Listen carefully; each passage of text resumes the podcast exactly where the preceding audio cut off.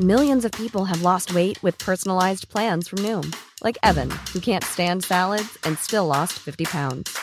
Salads, generally, for most people, are the easy button, right? For me, that wasn't an option. I never really was a salad guy. That's just not who I am. But Noom worked for me. Get your personalized plan today at Noom.com. Real Noom user compensated to provide their story. In four weeks, the typical Noom user can expect to lose one to two pounds per week. Individual results may vary.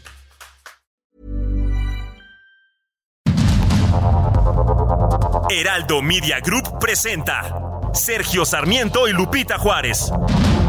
Información veraz y oportuna con un toque personal y humano. Por el Heraldo Radio, donde la H suena y ahora también se escucha.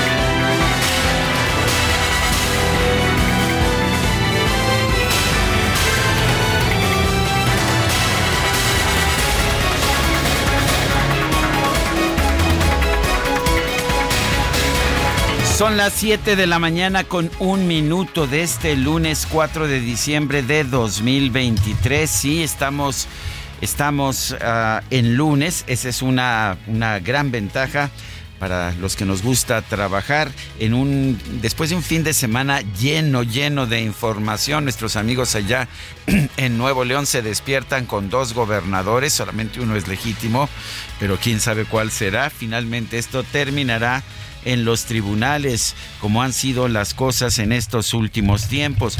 Yo soy Sergio Sarmiento y quiero invitarlo a que se quede con nosotros, no solamente para saber quién es el gobernador de Nuevo León, sino también para pasar un rato agradable. Nos gusta darle a usted el lado amable de la noticia y siempre que podemos, por supuesto, le damos ese lado amable. La, la, noticia no siempre lo permite, pero cuando lo permite la noticia lo hacemos con muchísimo gusto. Y muchísimo gusto me da, como todos los días, tener en este programa a la siempre inteligente, la siempre incisiva, la guapa, la, en fin, todo lo demás, todo lo, todo lo anterior Guadalupe Juárez. Muy Hola, buen día, mi querido Sergio Sarmiento, qué gusto saludarte esta mañana. Muy buenos días, amigos, ¿cómo están? Bienvenidos a la información, muy buenos días y vamos a tener todos los detalles de novelón de Nuevo León, quiero decir. Novelón, de, ah, de sí. Nuevo León, quiero decir. Oye, pues es, qué Eso es como el zafarrancho en el rancho, ¿no? Ya te estás haciendo famosa. No, qué El cosa. novelón de Nuevo León. El novelón de Nuevo León, qué barbaridad, ¿verdad? Las Sí, últimas la verdad horas. es que sí. Qué situaciones y bueno, pues vamos a estar atentos. Pero de hecho vamos a empezar con eso mismo. Tenemos en la línea telefónica a Mauro Guerra Villarreal, presidente de la mesa directiva del Congreso de Nuevo León. Mauro, a ver si usted nos ayuda. Eh, nos dicen que hay dos gobernadores en Nuevo León. Mis conocimientos de la ley y la constitución de Nuevo León me impiden aceptar eso. ¿Quién es el gobernador de Nuevo León? Buenos días, Sergio. Gracias por el espacio y comparto tu opinión. No es posible que haya dos gobernadores. Y afortunadamente, el día de ayer, eh, la Suprema Corte de Justicia emitió en sus redes sociales un diagrama con la explicación de los alcances de la sentencia del ministro Lainez y concluye con un punto muy claro diciendo que el gobernador de Nuevo León es el nombrado por el Congreso Luis Orozco. Desgraciadamente, hay actores políticos y funcionarios del Poder Ejecutivo que de manera arbitraria no han querido respetar esta decisión de la Corte y el gobernador con licencia, Samuel García, sigue asumiéndose que solo porque él quiere solo porque él lo dijo y utilizó el aparato del Estado para publicarlo en el periódico oficial del Estado, ya con eso es suficiente y él asume. Ha tenido eventos, ha dado órdenes, ha estado en funciones, aún y que todavía tiene una licencia y una suspensión de la Suprema Corte de Justicia. Eh, Mauro, eh, reasume como gobernador, eso fue lo que dijo en sus redes sociales y como usted lo señala, hubo pues hasta giras, ¿no? El, fin de semana por parte de eh, pues Samuel García. ¿Qué pasa? Le, van a en el Congreso? ¿Qué es lo que sigue? ¿Cuál es el paso siguiente? ¿Tienen que sesionar para que Samuel García efectivamente reasuma el control del gobierno de Nuevo León? ¿Le van a dar la oportunidad o qué es lo que eh, la ley indica? ¿Tienen que pasar seis meses para que él vuelva a ser gobernador?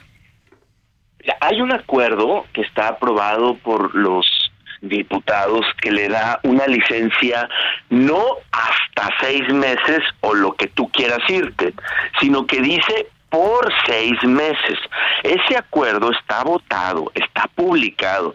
Él lo impugnó en tribunales y en la Corte y la Corte quitó la parte donde se nombraba el gobernador, pero mantuvo firme esa licencia de seis meses. Al ser un acuerdo del Pleno, tiene que mm, ser mm, echado para atrás, tiene que ser mm, votado para que no se mantenga esa licencia y se pueda permitir el regreso.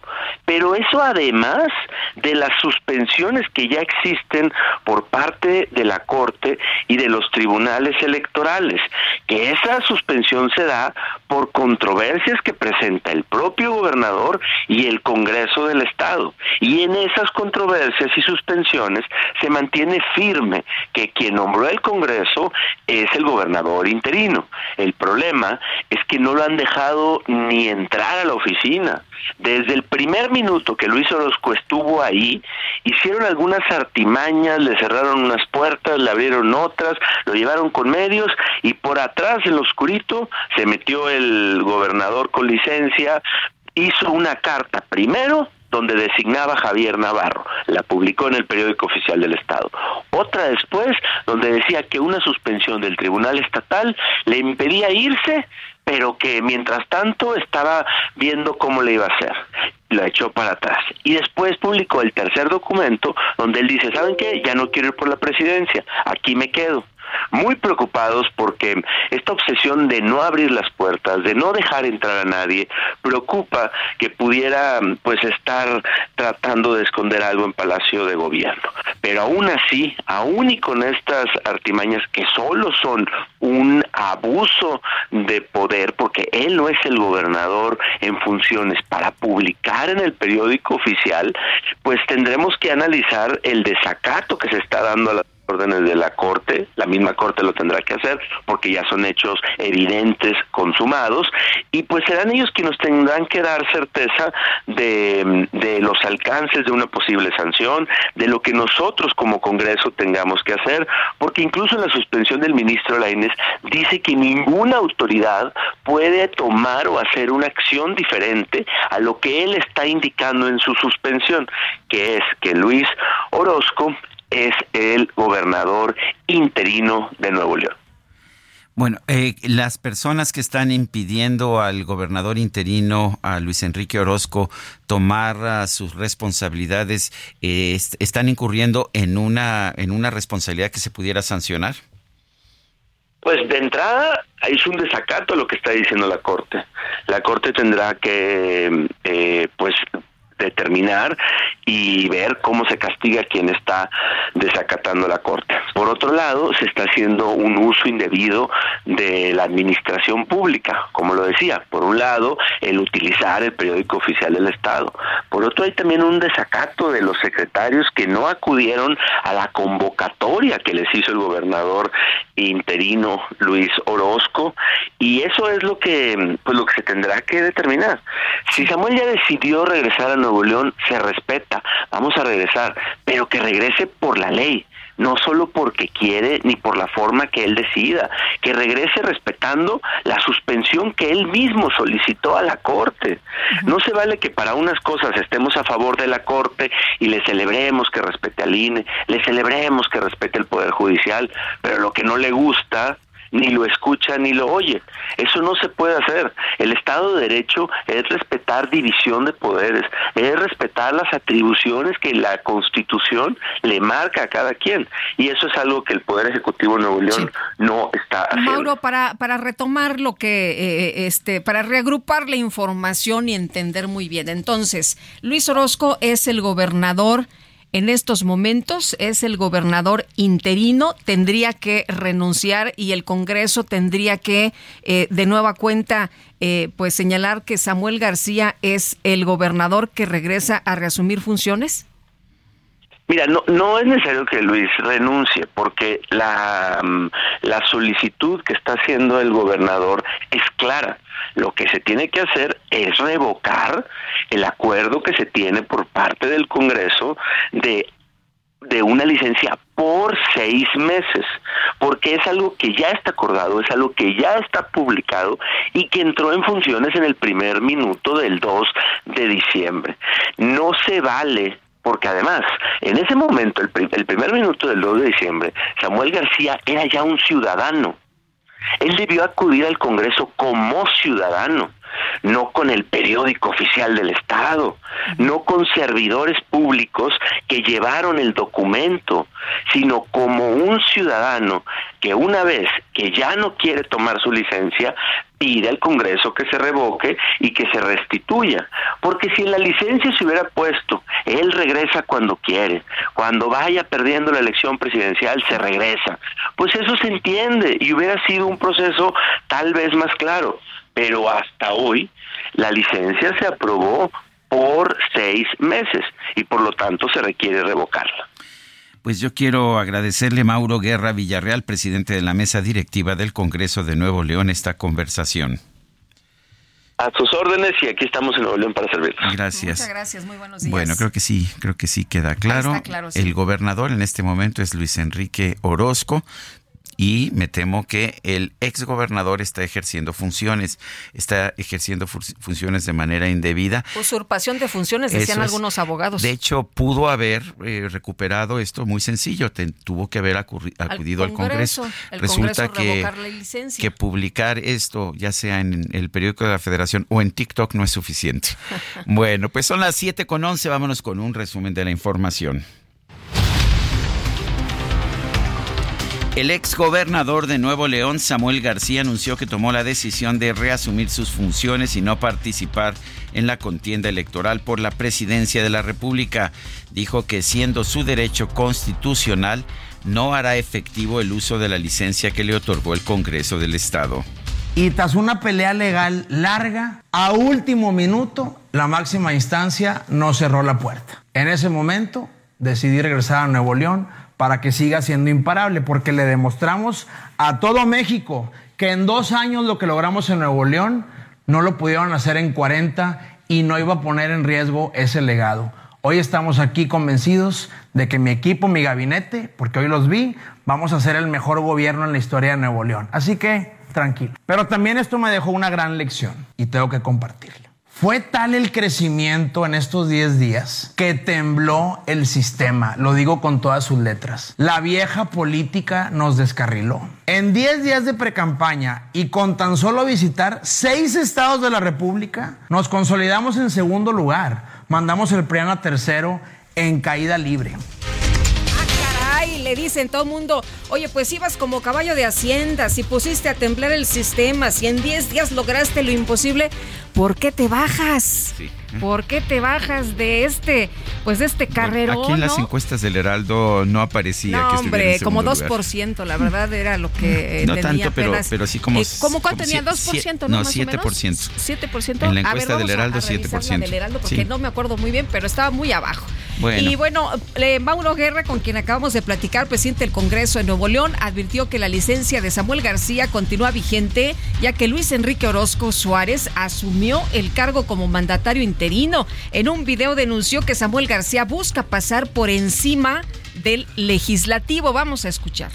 La corte te lo tumbó. Viste que no podrías salirte con la tuya y preferiste regresar a ser gobernador. Y vuelves a saltarte la ley y tratas de regresar a funciones sin pasar por el Congreso del Estado. Se te olvida que las diputadas y los diputados somos representantes de la gente. No nos está sacando la vuelta únicamente a nosotros, le está sacando la vuelta a millones de ciudadanos que votaron por nosotros. Deja de perseguir a quienes pensamos distinto. Nosotros hemos concentrado nuestro debate al actuar público, a lo político. Tú persigues y amedrentas a quienes no se tometen a ti y a sus familias. Bueno, la diputada local de Movimiento Ciudadano Tabita Ortiz, segunda vicepresidenta de la mesa directiva, aseguró que ningún artículo de la Constitución estatal establece que el Congreso debe procesar el desistimiento de la licencia de Samuel García. Este fin de semana Samuel García encabezó el arranque de la reconstrucción de un puente vehicular en el municipio de Escobedo. Denunció que el PRI y el PAN presentaron 11 peticiones para permitir que Javier Navarro fuera nombrado mandatario interino mandan esta carta. Ahí la tengo. ¿La hago pública o qué? Una, oye, una carta. Esta no es, estas son las líneas. Una carta con 11 puntos petitorios. Creían estos güeyes que yo soy Santo Claus. Primero, 2.500 millones de pesos para el año que entra. Segundo, todas las carpetas penales que tienen Paco, Chefo, Adrián, Raúl, todas desístete las que están en la FGR, porque todos traen facturas y robaron y puro bandido. Tercero, no, esta sí, yo sigo incrédulo, mijes. No pagar impuestos los siguientes cinco años. Bueno, ya le dijeron que no sea mentiroso, ¿no? Que él fue el que ofreció dinero a los legisladores, incluso a algunos, para que se cambiaran a Movimiento Ciudadano y a otros hasta 9 millones de pesos. Y bueno, pues también eh, eh, por dinero ofreció porque le aprobaran la licencia. Y dicen algunas legisladoras, bueno, pues ese era su derecho, no tenía por qué ofrecer ningún dinero. Oye, ya, ya tengo aquí la encuesta del Heraldo que se publicó precisamente hace unos días, en la que dice que Shane Baum con 57%. Eh, y luego pone eh, a la candidata más cercana, que es Xochitl Galvez, con 22%, a Samuel García con 7%, Eduardo Verástigui con 2%. Esta encuesta que acaba de salir hace apenas eh, unos días, el jueves 30 de noviembre del 2023. En su segundo día de gira por Baja California, la, precandidata presidencial de la Alianza, a ver, vamos a aprendernoslo, a ver si ya nos aprendemos el nombre, Fuerza y Corazón por México. Eh, Xochitl Galvez aseguró que está abierta a dialogar con Movimiento Ciudadano para construir un proyecto en beneficio del país. La, la verdad de las cosas es que yo con MC siempre tengo una buena relación. Compartimos una agenda de movilidad, una agenda de lucha por las mujeres, una agenda de combate a la corrupción y siempre tuvimos una relación extraordinaria. Yo creo que eso no se trata de un pleito personal, es la visión que tiene MC. Yo estoy convencida que dividir el voto al único que beneficia es a Morena. Por otro lado, Xochitl Gálvez denunció que el gobierno federal intentó poner un candidato para que dividiera la oposición, especialmente entre los jóvenes y las clases medias el gobierno trató de poner un candidato para que dividiera a los opositores, especialmente entre los jóvenes y las clases medias. Solo causaron problemas en Nuevo León. Afortunadamente, la Suprema Corte de Justicia defendió a la Constitución, porque la ley es la ley. Dos, mereces a alguien como tú que se haya preparado y trabajado duro durante toda su vida. Tú mereces más. Por su parte, el dirigente nacional del PRI, Alejandro Moreno, acusó al gobernador Samuel García de ser un esquirol al servicio del gobierno federal. Samuel, eres un engaño y tienes a Nuevo León sin agua, sin seguridad y sin empleo. Ni en tu partido saben cómo justificar todas tus locuras eras el candidato de Morena para intentar desunir a la oposición que busca un México mejor, un esquirol mandado por el gobierno que solo sabe hacer trampas y publicar videos. A los únicos que pusiste a temblar fue a tus jefes, y me refiero a tus verdaderos jefes de Morena y de Palacio Nacional. Como respuesta, Samuel García señaló en redes sociales que a chillidos de cerdo, oídos de carnicero. afirmó que Xochitl Galvez seguirá en caída libre y llamó a los ciudadanos a no dar ni un voto al PRIAN. La Coordinación Nacional de Movimiento Ciudadano confirmó este, que este lunes va a realizar una reunión para definir su ruta tras la salida de Samuel García de la contienda por la presidencia de la República a ver quién queda, ¿no? A ver, este Dante Delgado ayer ya andaba publicando algunas, eh, eh, ya sabes, en X, algunas fotografías con este que los jóvenes, que el futuro y, ponía a Jorge Álvarez Maínez, ¿no? que dice que, que van a que van a por ahí, algunos dicen que va por ahí, algunos más decían, no, claro que no, no debemos este, irnos por ese camino, pero en fin, estaremos muy pendientes. El presidente nacional de Morena, Mario Delgado, consideró que el Congreso de Nuevo León debió nombrar como gobernador interino a una persona del partido que ganó las elecciones. Además, aseguró que no le gustó la intervención de la Suprema Corte de Justicia. Creo que el Congreso de Nuevo León debió haber considerado una propuesta que viniera del partido que ganó no me gustó la intervención de la Corte de último momento. Me parece que la Corte debe mantenerse ajena a decisiones que tengan sesgo. Y aquí, pues preocupa mucho, ¿no? la Corte debe definir si se está la corte ajustando o no a la ley. La ley es la ley, ¿no? Debe de acatar precisamente y apegarse a lo que dice la regla, o sea, la norma, la ley y ahora resulta, Sergio, y a mí me preocupa mucho esto que también se ha discutido en las últimas horas, de que pareciera que quienes llegan a los gobiernos, pues se creen dueños, ¿no? Se creen dueños del gobierno, del Estado, de todo, y quieren y, una vez que ellos se van, pues quieren designar, quieren decidir quiénes se quedan o quiénes se van. Y la Constitución de Nuevo León no dice que tiene que ser alguien cercano al, al gobernador. Lo que dice la Constitución es que la, la el Congreso es quien decide. Y bueno, la precandidata presidencial de Morena, Claudia Sheinbaum, denunció que el Congreso de Nuevo León busca imponer en el poder a una persona ajena al equipo del gobernador Samuel García. El Congreso toma la decisión de nombrar a alguien que no es ni del partido de Samuel, ni del equipo de Samuel. Es más, es contrario. Y a mí me parece que eso no está bien. Igual cuando fui jefa de gobierno. Yo pedí licencia y fíjense, votaron, hay que reconocerlo, eh, los partidos políticos para elegir a Martí Batres, que era mi secretario de gobierno, y todos prácticamente apoyaron, porque se entiende que se tiene que quedar alguien pues del equipo de la persona que fue electa por la voluntad popular. Claudia Sheinbaum presentó a los integrantes de su equipo de trabajo para definir su proyecto de gobierno. Se incluye al ex rector, de la UNAM, Juan Ramón de la Fuente, al ex gobernador de Chihuahua, sí, de Chihuahua, Javier Corral, al ex gobernador de Oaxaca, Alejandro Murat, y al ex ministro de la Suprema Corte, Arturo Saldívar. La presidenta de la mesa directiva del Senado, Ana Lilia Rivera, consideró que el próximo 13 de diciembre se podría votar en el Pleno la nueva terna de aspirantes a ocupar un lugar en la Suprema Corte de Justicia. El presidente López Obrador encabezó este domingo la inauguración del Centro de Rehabilitación e Inclusión Infantil Teletón en Mazatlán, Sinaloa. Anunció que va a enviar una iniciativa al Congreso para que todas las personas con discapacidad tengan una beca que garantice su rehabilitación. Incluso hay hasta un transitorio en la Constitución en donde se establece que año con año tienen que ir aumentando el presupuesto para la pensión a los adultos mayores.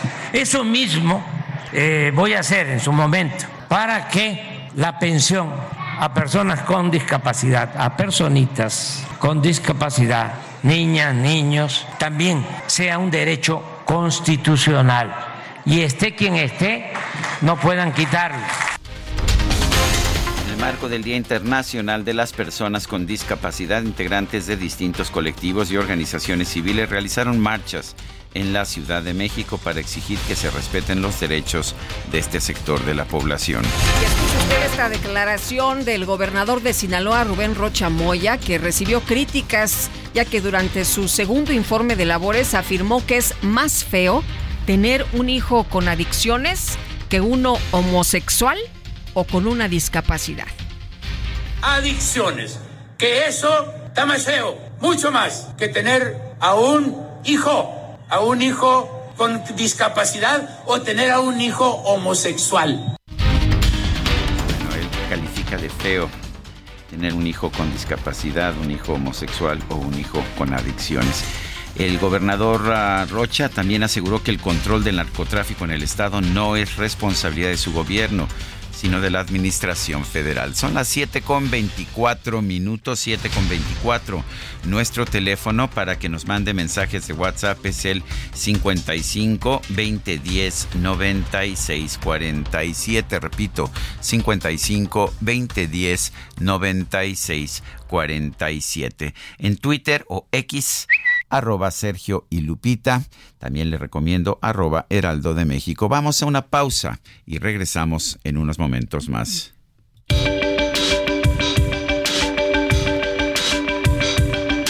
Sergio Sarmiento y Lupita Juárez quieren conocer tu opinión, tus comentarios o simplemente envía un saludo para ser más cálida esta mañana. Envía tus mensajes al WhatsApp 55 20 10 96 47.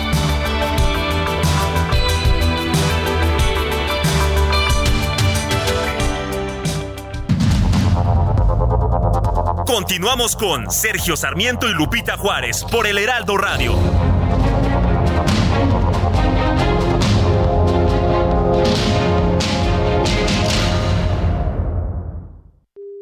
Viva festeja sus 17 años con vuelos desde 17 pesos más TUA. ¿Escuchaste bien? 17 años, 17 pesos. Entra a vivairobus.com. El Día Internacional de los Bancos se celebra el 4 de diciembre, una fecha creada en el año 2019 gracias a un decreto oficial establecido por la Organización de las Naciones Unidas. Se celebra para reconocer la aportación de la banca internacional con el fin de financiar el desarrollo sostenible y de esta forma mejorar la calidad de vida de la población mundial.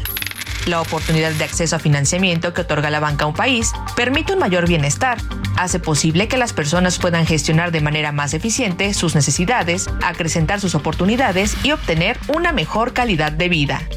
Además, cuando las personas son incorporadas dentro del sistema financiero, con mayor facilidad pueden administrar su consumo, sus pagos y ahorros. Asimismo, pueden atender sus necesidades básicas como acceso a la vivienda, mejor atención al cuidado de su salud, así como una mejor educación.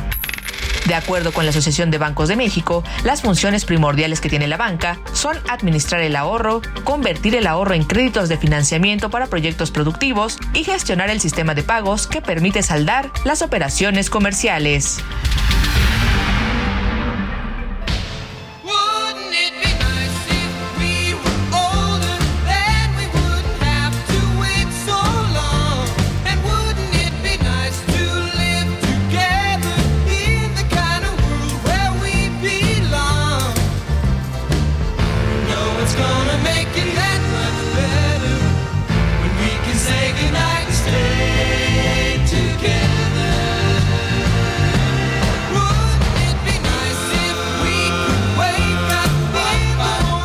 Estamos escuchando a los Beach Boys, esto se llama Wouldn't It Be Nice, no sería bonito. Y los estamos escuchando porque hoy es el aniversario del nacimiento de un, de un Beach Boy. Eh, que por una parte es el emblema de lo que eran los Beach Boys, por otra parte, eh, pues un Beach Boy realmente menor, Dennis Wilson, uno de los hermanos Wilson que formaron e integraron este grupo musical, era el más, el, el único verdadero surfista, el único que realmente ejemplificaba la forma de ser de, de los Beach Boys, este estilo de vida. Él era el baterista, acompañaba en voz en algunos, ah, en algunos coros, no era ciertamente uno de los principales miembros de los Beach Boys. Y después esta vida de surfista, esta vida hippie que preconizaba, pues finalmente costó, costó muy caro, adicto al alcohol, adicto a las drogas. Eh, murió ahogado, murió ahogado allá en el mes de diciembre de 1983, el 28 de diciembre, en Marina del Rey, cerca de, Los Ángeles. Eh, llevaba, ya, llevaba ya algún tiempo viviendo homeless, viviendo sin hogar, con una vida muy complicada. Eh, y también nos demuestra esto pues las consecuencias que tienen las decisiones personales. En fin, hoy vamos a estar escuchando a los Beach Boys con toda su riqueza musical y en recuerdo de este Dennis Wilson que tanto significó para los Beach Boys a pesar de haber sido un miembro menor de la agrupación. Bueno, y aprovecho para enviarle un abrazo con todo mi cariño a Mimi Juárez. Que Noemí, Mimi, fuerte abrazo por tu cumple, 4 de diciembre. Lo tengo muy grabado en la cabeza, Mimi. Ya, ya la felicité desde muy ¿Ah, tempranito, claro. Ah, me parece muy bien. Pero muchas felicidades a Mimi, a Mimi Juárez, hermanita de, de Guadalupe Juárez. es, tu hermanote, es cierto. Es, es difícil. Oye, tu, tu mamá como que experimentaba, ¿no? Se fue con una grandotota y con una chaparrita, pero bueno. Ay, así estuvo, así estuvo. Quién sabe qué pasó, pero a, mi grandota hermana. Sí. Le mando un fuerte abrazo. Hay niveles. Hay niveles, sí. Enorme, grande de temper, grande de estatura, grande también de corazón, tu hermanita Mimi.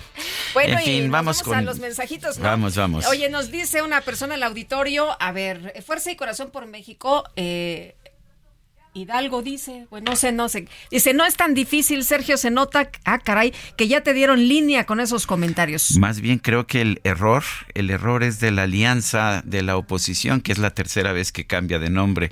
Deberían saber que esos cambios de nombre, pues lo único que hacen es, generar confusión. Pues sí, ¿por quién votamos? ¿Por el Frente Amplio? No, por Fuerza y Corazón por México, no, por... Antes se llamaba Frente por México. No, bueno. Sí, no, entonces es la tercera vez que cambian de nombre y nadie les ha explicado que los cambios de nombre tienen una eh, pues tienen un costo. Y yo honestamente no me acordaba, no me acuerdo. A lo mejor ya se quedan con ese, ¿no? Que ya se queden con ese. Pues esperemos que no lo vuelvan a cambiar. Bueno. No pasa nada. No, ¿verdad? Dice otra persona, exitoso inicio de semana para evitar las complicaciones del fin de semana en Nuevo León. Todos los funcionarios que ganaron una elección deberían terminar sus encargos antes de buscar otra postulación. Rodolfo Contreras desde Querétaro. Bueno, la verdad es que sí hay un derecho de, de, asumir una licencia, pedir una licencia y buscar otro cargo. El, el ex gobernador Samuel García estaba haciendo eh, algo legal. El problema está en que lo hizo mal.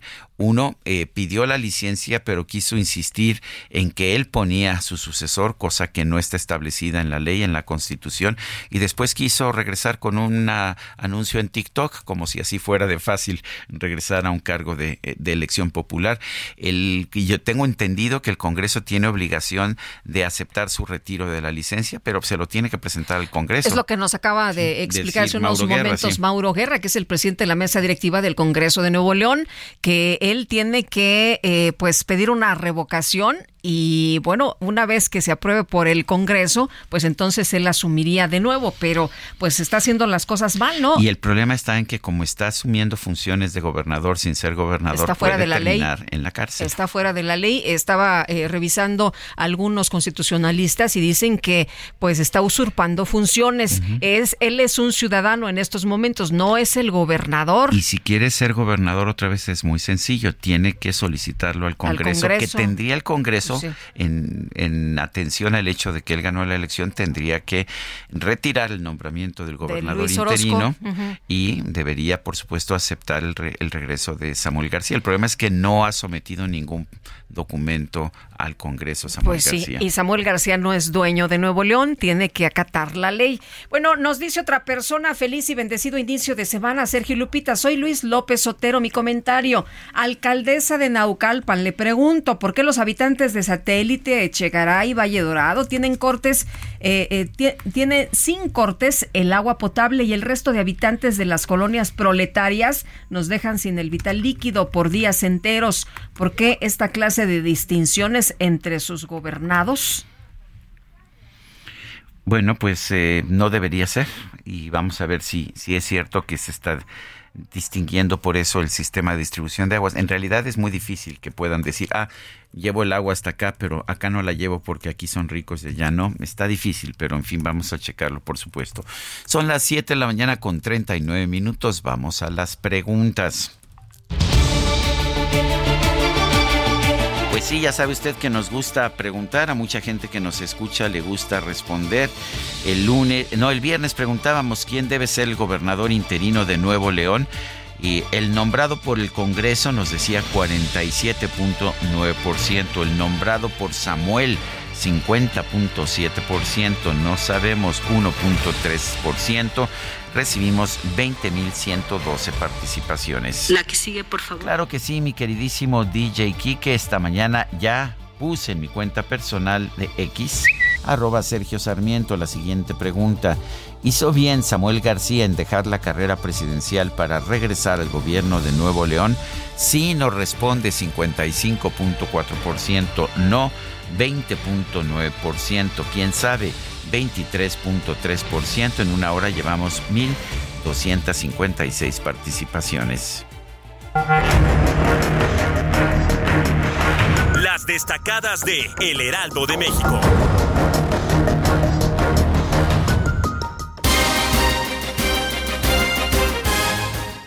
Y ya está con nosotros Itzel González con las destacadas del Heraldo. Buen inicio de semana. Itzel, muy buenos días. Muy buenos días, Lupita, Sergio, queridos destacalovers. En un parpadeo se nos fueron cuatro días de diciembre. ¿Qué está pasando?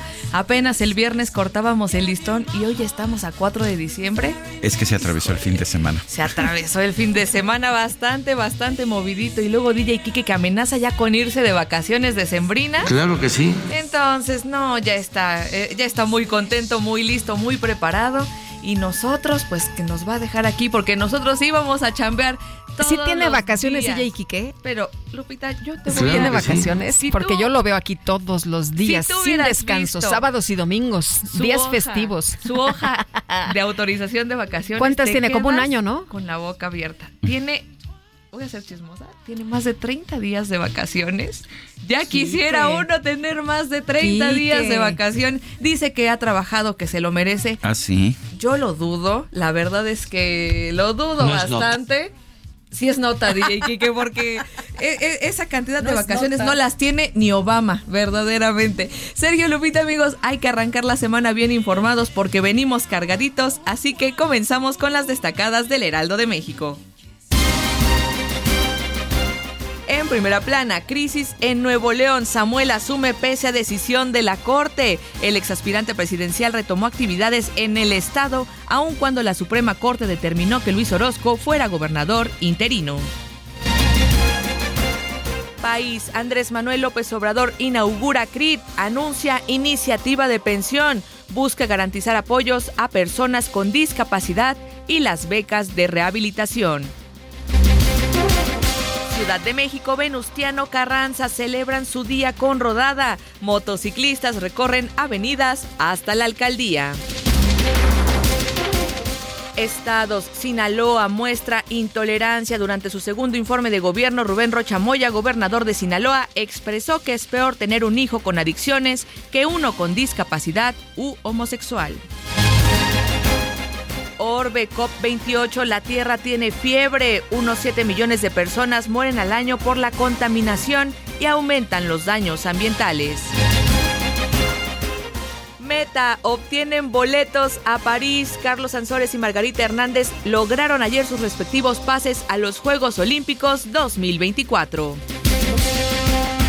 Y finalmente, en mercados usan redes sociales. México foco de ciberataques. Microsoft dijo que se ubicó en el tercer sitio en América Latina.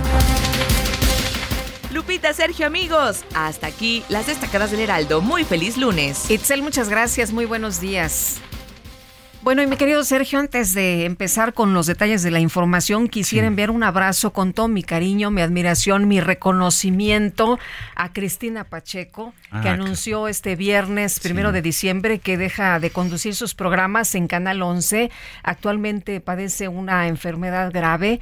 Eh, Cristina Pacheco es una de las periodistas más destacadas, más reconocidas, más queridas de nuestro país, nuestra amiga Claro. querida a quien le deseamos que pues eh, Sergio tenga la, la fortaleza y que pronto pase este pues este momento tan difícil en Le su tengo vida. tanto cariño, tanta admiración también a Cristina Pacheco. Es curioso, la conocí eh, cuando estaba todavía en la Enciclopedia Británica, ya en tiempos remotos. Eh, ella llevaba las colaboraciones de José Emilio, de su esposo, a la Enciclopedia Británica, que, que ahí le, pu- me gustaba publicarle algunos de sus artículos. Qué, qué gran escritor era era José Emilio Pacheco, su esposo. Qué gran esposa fue ella también, qué solidaria siempre con, con su pareja y, y, bueno pues la recuerdo ahí era era eran pues éramos todos jóvenes entonces eh, después su programa qué éxito tuvo qué forma de hacer que las entrevistas tocaran los corazones de la gente. Y esta decisión que ella tomó de entrevistar a la gente del pueblo a la gente común y corriente en lugar de a los políticos y a las personas eh, muy importantes me parece me parece que fue muy significativo y dejó una huella sin duda Sergio hizo eh, sus programas de manera distinta, tocó el corazón de, de todo mundo, sumar de historias, estas historias de la jornada, eh, sus libros, tuvo mucha publicación, ha tenido mucha publicación, sus programas de radio, los de televisión, eh, una persona muy sencilla, muy agradable, muy humana. Me escucharnos también, ¿te acuerdas que nos mandaba mensajes, nos decía que nos estaba escuchando? Cristina, lo único que te puedo decir es yo en lo personal ya, ya dijo, ya lo expresó Lupita su, su punto de vista. Eh, yo creo que todos los periodistas en México te tenemos agradecimiento y por supuesto un enorme respeto. Cristina Pacheco, que todo salga bien con tu salud. Son las 7 con 46 minutos. Desde Mazatlán, Sinaloa, el presidente Andrés Manuel López Obrador anunció que enviará una iniciativa de ley para elevar a rango constitucional la pensión con personas para personas con discapacidad. Noemí Gutiérrez nos tiene el reporte. Adelante, Noemí. Sergio Lupita, muy buenos días. Comentarles que el presidente Andrés Manuel López Obrador estuvo este domingo en Mazatlán, Sinaloa, para inaugurar el Centro de Rehabilitación e Inclusión Infantil Teletón.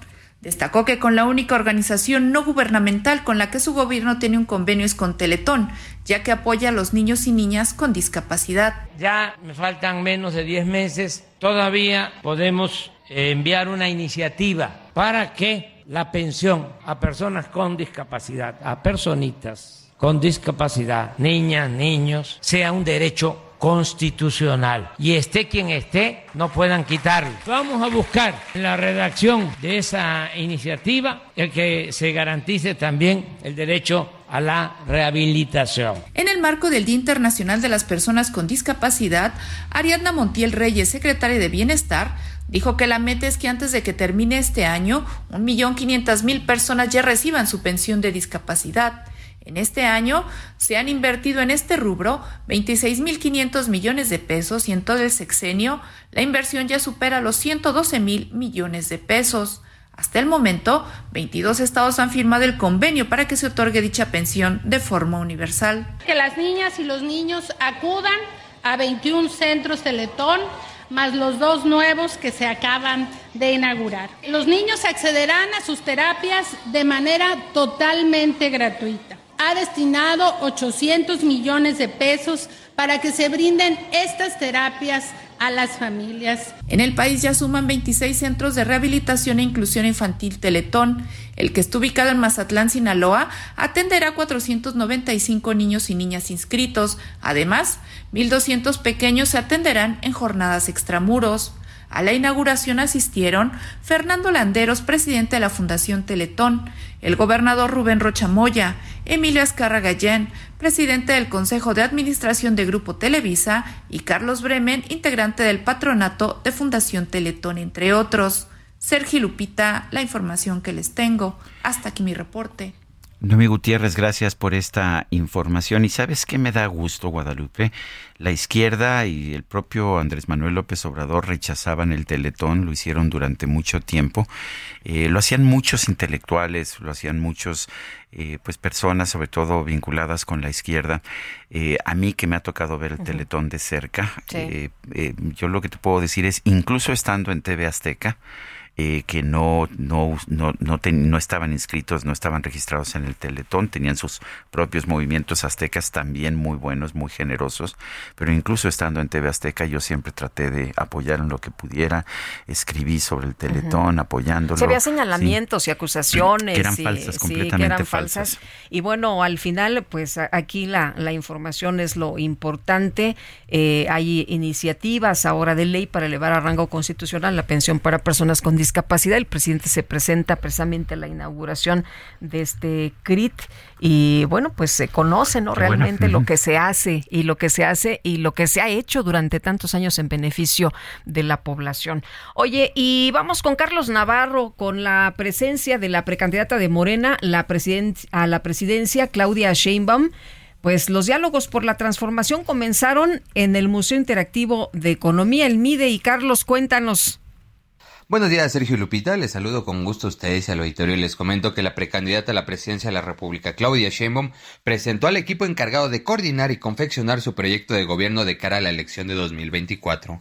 En el Museo Interactivo de Economía, en el Centro Histórico de la Ciudad de Mico, se dieron a conocer los nombres de mujeres y hombres, quienes son especialistas en diversos sectores y se van a encargar de dirigir las mesas que llevan por nombre Diálogos por la Transformación. En este caso les detallo algunos de los integrantes. Juan Ramón de la Fuente, coordinador general de Diálogos por la Transformación. Javier Corral, exgobernador de Chihuahua. Gerardo Esquivel, economista. Omar García Harfuch, exsecretario de Seguridad Ciudadana de la Ciudad de México. Altagracia Gómez, presidenta del Consejo de Administración del Grupo Minsa. Susana Harp, senadora por Oaxaca. Jorge Marcial, doctor en Economía Aplicada. David Kersenovich, miembro de la Academia de Ciencias Médicas. Lorenzo Meyer, historiador. Irma Pineda Santiago, poetista.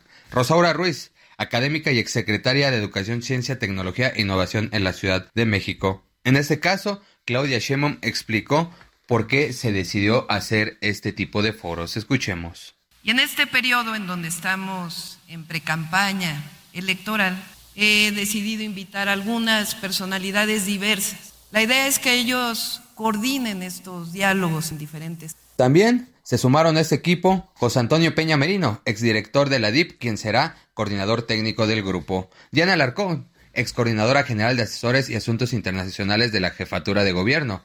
También Julio Verdegué, doctor en ciencias sociales. El coordinador general de los diálogos, Juan Ramón de la Fuente, explicó el objetivo de este plan. Escuchemos. Esto es justamente lo que queremos hacer. Presentar propuestas, escuchar proyectos, interactuar, dialogar con los diversos sectores de la sociedad. Comentarles que también asistieron a este evento el presidente del Consejo de Administración del Heraldo Media Group, Ángel Mieres, y el director general del Heraldo Media Group, Franco Carreño. Sergio Lupita, la información que les tengo. Muy bien, muchas gracias, Carlos. Y la precandidata de la Alianza Fuerza y Corazón por México, Xochitl Galvez, visitó la garita El Chaparral en Tijuana, una de las vías en las que los migrantes buscan cruzar el vecino país. Ana Laura Wong nos tiene el reporte. Ana Laura, adelante. La precandidata de la Alianza Va por México, Xochil Gálvez, visitó este sábado la garita de Chaparral en la ciudad de Tijuana, una de las vías en la que migrantes buscan cruzar al vecino país. Durante su mensaje, declaró que la ciudad fronteriza es un lugar que le ha dado la oportunidad a miles de migrantes que han llegado a buscar el sueño americano y lamentó que actualmente Tijuana vive una crisis de migración porque el gobierno no está destinando recursos suficientes a los albergues en la franja fronteriza. Resaltó que como senadora de la República ha presentado varias iniciativas iniciativas en temas de migración. Al evento asistieron pocos simpatizantes quienes sostenían banderas y cartulinas, además de activistas promigrantes, militantes del PRD, PRI y PAN, entre ellos el exgobernador del estado José Guadalupe Osuna Millán. Más tarde, decenas de militantes del PRD Baja California realizaron una caravana vehicular en apoyo a Xochitl Galvez desde la tercera etapa de la zona del río con rumbo a la glorieta Cuauhtémoc, donde los automovilistas utilizaron banderas del partido y haciendo sonar el claxon para expresar su respaldo a la coordinadora del Frente Amplio por México para que sea la presidenta de la República en 2024. Esta es la información desde Tijuana, Baja California. Ana Laura Wong, gracias. Bueno, y resulta que hay respuesta de Alejandro Moreno a los señalamientos precisamente de Samuel García. En un video de cuatro minutos, el dirigente del PRI, Alito Moreno, lanzó críticas contra el gobernador de Nuevo León o el gobernador con licencia o el ciudadano Samuel García, a quien acusó de inexperto, de pésimo abogado y de ser esquirol mandado por el gobierno para dividir a la oposición. El dirigente del PRI negó que el mandatario de Nuevo León haya sido descarrilado los legisladores de PAN y de PRI en el Congreso local, quienes le negaron colocar un gobernador interino vinculado a su administración. Tú te bajaste solo por inexperto, por ambicioso y por mentiroso. Alejandro Moreno se burló de que la campaña o la precampaña de Samuel García será la más corta de la historia. Dice, pues apenas duró 40 minutos, considerando que comenzó en los primeros minutos del 2 de diciembre cuando entró en vigencia la licencia que obtuvo del Congreso. Su precampaña presidencial duró 40 minutos, no se pudo esperar ni a lunes y regresó corriendo cuando vio que le revisarían las cuentas y se publicarían leyes que ha escondido para que no haya transparencia en Nuevo León. Son las 7.54, regresamos.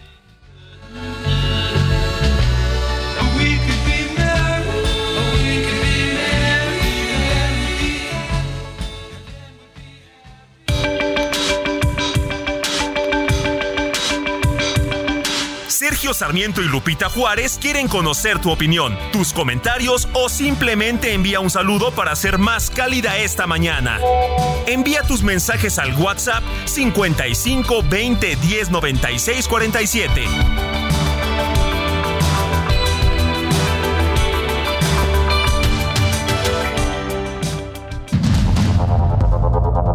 Continuamos con Sergio Sarmiento y Lupita Juárez por el Heraldo Radio.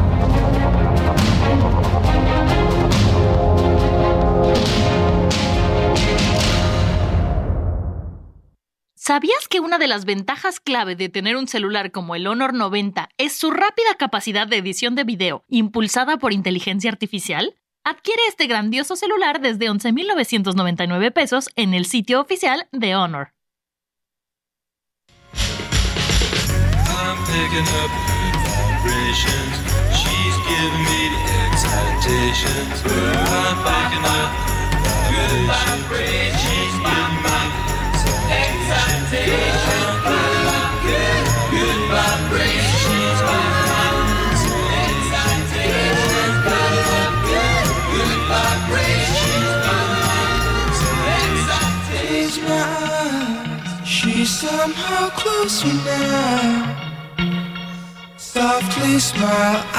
Pues esta canción se llama Good Vibrations. Estamos escuchando al grupo de los Beach Boys los Beach Boys, ah, pues la verdad es que alcanzaron grandes éxitos como esta canción.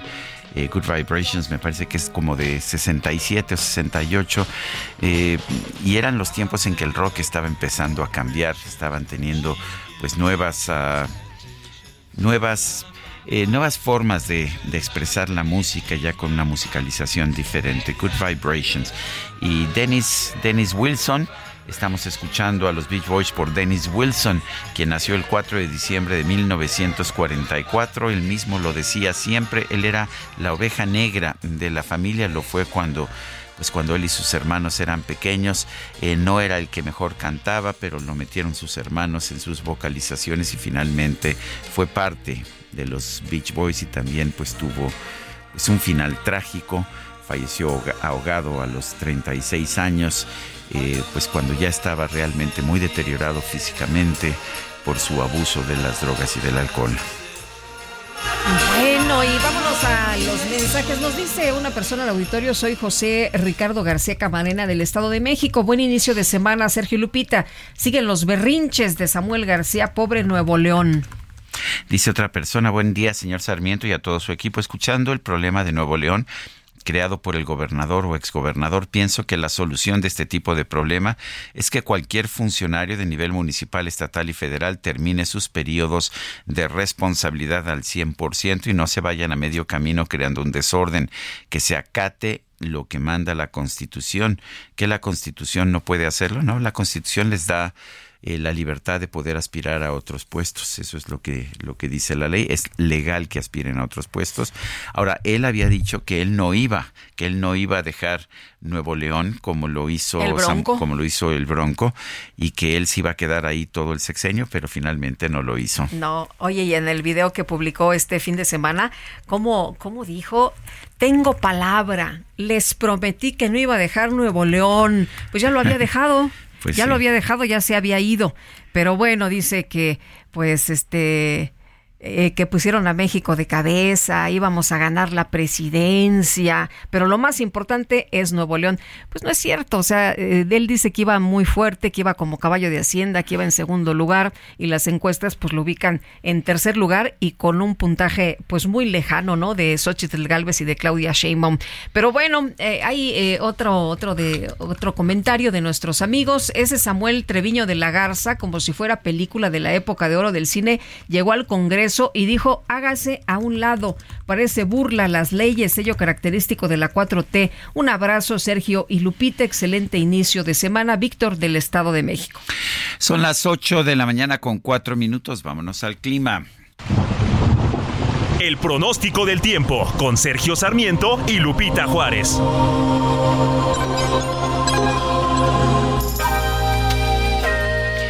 Berenice Peláez, meteoróloga del Servicio Meteorológico Nacional de la Conagua. Buenos días, ¿qué nos tienes esta mañana? ¿Qué tal? Muy buenos días, Sergio Lupita, es un gusto saludarlos e informarles que este lunes tenemos al sistema frontal número 13 que se va a extender con características de estacionario sobre el sureste mexicano y la zona de Campeche. En interacción con la corriente en chorro subtropical y un canal de baja presión van a originar lluvias puntuales torrenciales en el sur de Veracruz, en el estado de Chiapas y Tabasco, lluvias puntuales intensas en Oaxaca, Campeche y Yucatán y muy fuertes en el estado de Puebla. Además, les comento que la masa de aire frío que está acompañando a este sistema frontal va a mantener el viento del norte con rachas de viento de 70 a 90 kilómetros por hora en el istmo de Tehuantepec y de esa misma intensidad con oleaje de 2 a 4 metros de altura en el golfo de Tehuantepec. Asimismo, esperamos rachas de 50 a 70 kilómetros por hora y oleaje de 1 a 2 metros en el litoral de Veracruz. Es muy importante comentarles que va a prevalecer la probabilidad para la caída de agua, nieve o nieve en las zonas montañosas por encima de los 4.200 metros sobre el nivel. A ver, para parece... el de México, durante este día estamos pronosticando cielo nublado, esperamos una temperatura máxima entre 19 y 21 grados Celsius y únicamente probabilidad de lluvias con intervalos de chubascos tanto para la Ciudad de México como para el Estado de México. Hasta aquí el reporte del tiempo, regreso con ustedes.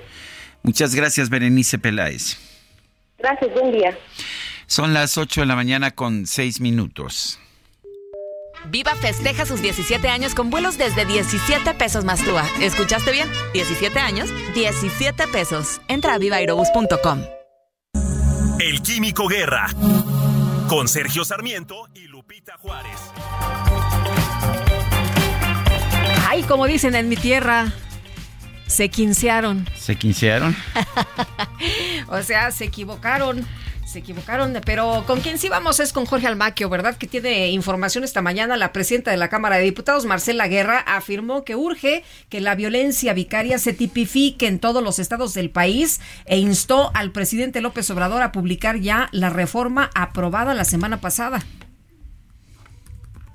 Gracias, Sergio Lupita, amigos. Luego de que se aprobó la ley que sanciona la violencia vicaria, la presidenta de la Cámara de Diputados, Marcela Guerra, afirmó que urge que esta violencia se tipifique en todas las entidades federativas del país e instó al Ejecutivo Federal a publicar ya la reforma aprobada el pasado miércoles. La diputada presidenta destacó que esta reforma a la Ley General de Acceso de las Mujeres a una vida libre de violencia y a los Códigos Civil Federal y Penal Federal surgió de un trabajo que se discutió muchísimo y se avaló por unanimidad, es decir, no hubo votos en contra ni abstenciones. Guerra Castillo apuntó que este tipo de violencia ya está tipificada como delito en diversos estados del país, lo cual es de aplaudir y reconocer. Refirió que Puebla, Hidalgo, Yucatán, Zacatecas, Baja California Sur, Sinaloa, Colima, San Luis Potosí y Estado de México ya lo hicieron. En realidad es un trabajo que se discutió muchísimo. Sabemos que hay muchas resistencias, por supuesto que hay resistencias, porque ha pasado durante años que ya el fenómeno de la violencia lo ven con mucha naturalidad hacia las mujeres y además utilizando los hijos. Entonces, eso ya no puede ser, ya es un delito, hay que decirlo y tiene consecuencias y consecuencias graves.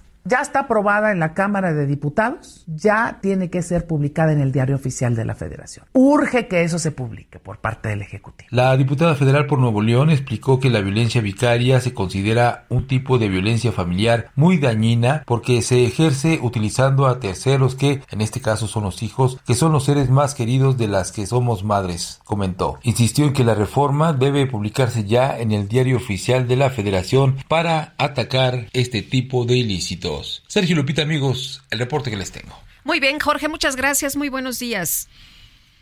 Y vamos ahora a los especiales de la silla rota. Los especiales de la silla rota. Jorge Ramos, director ejecutivo de La Silla Rota, buenos días. ¿Qué nos tienes esta mañana? ¿Qué tal, Sergio? Muy buenos días, Lupita, auditorio.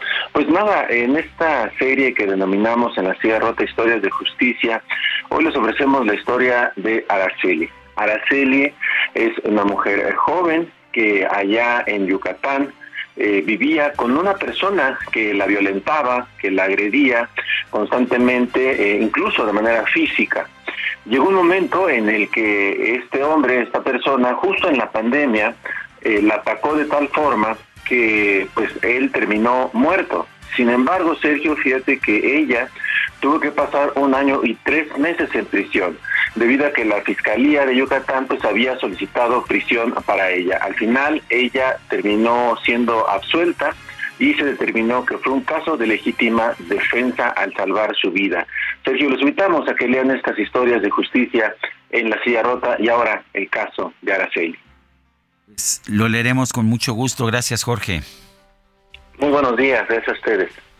Muchas gracias, Jorge. Y vámonos ahora con el Químico Guerra. El Químico Guerra.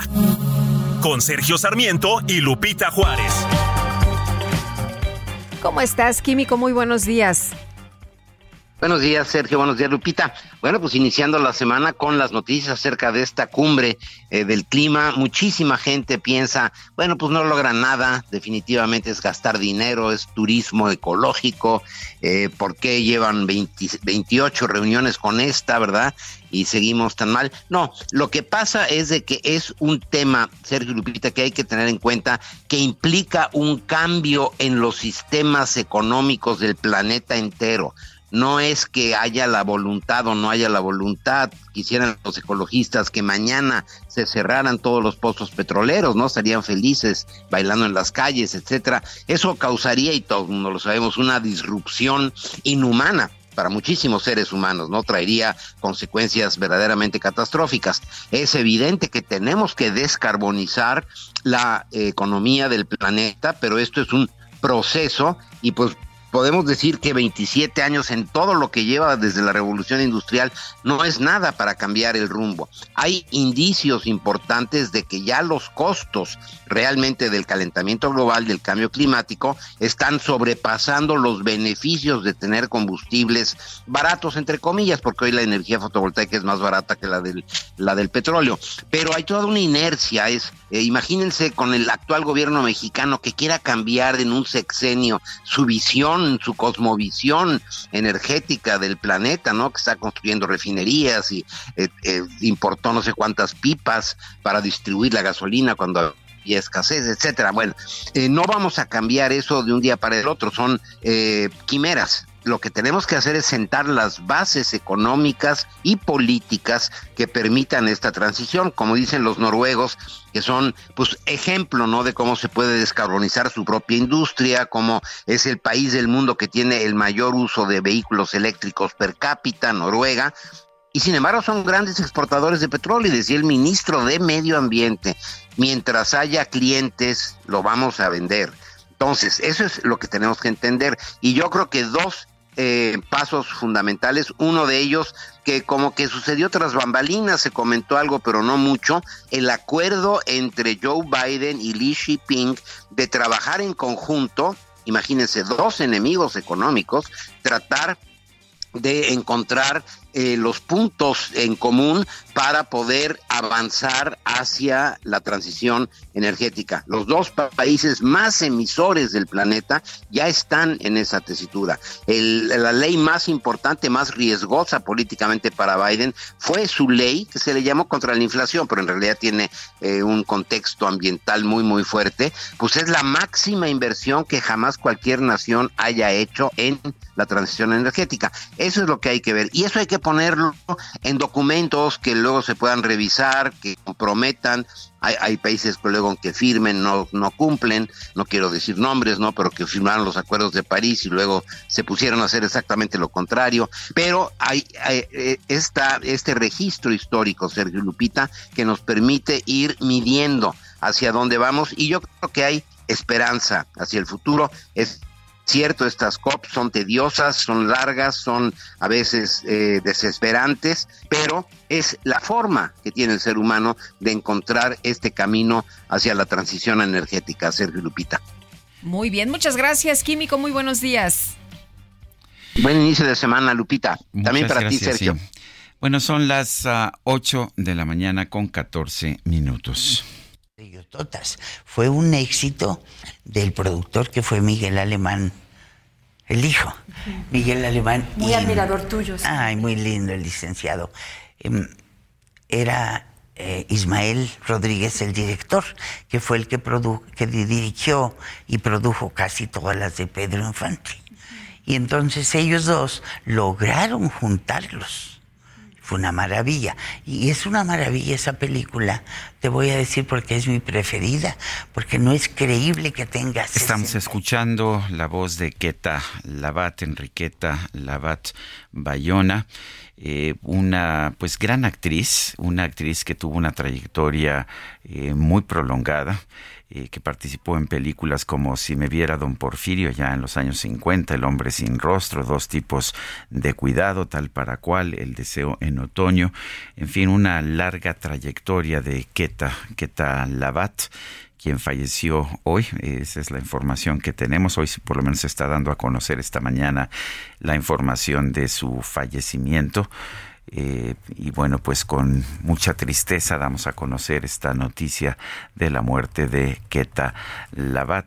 Eh, también participó en telenovelas como Cruz de Amor, Encrucijada, Corazón Salvaje, Rebelde y pues muchas, muchas más. Era una de esas actrices que logró, de hecho, una gran transición desde la época del cine de oro mexicano al, a la época de, de oro de la televisión mexicana, de las telenovelas mexicanas y pues finalmente a los 95 años, ella nació el 22 de febrero de 1929, a los, uh, a los 94 tendría, sí, 94 años, fallece Keta Labat.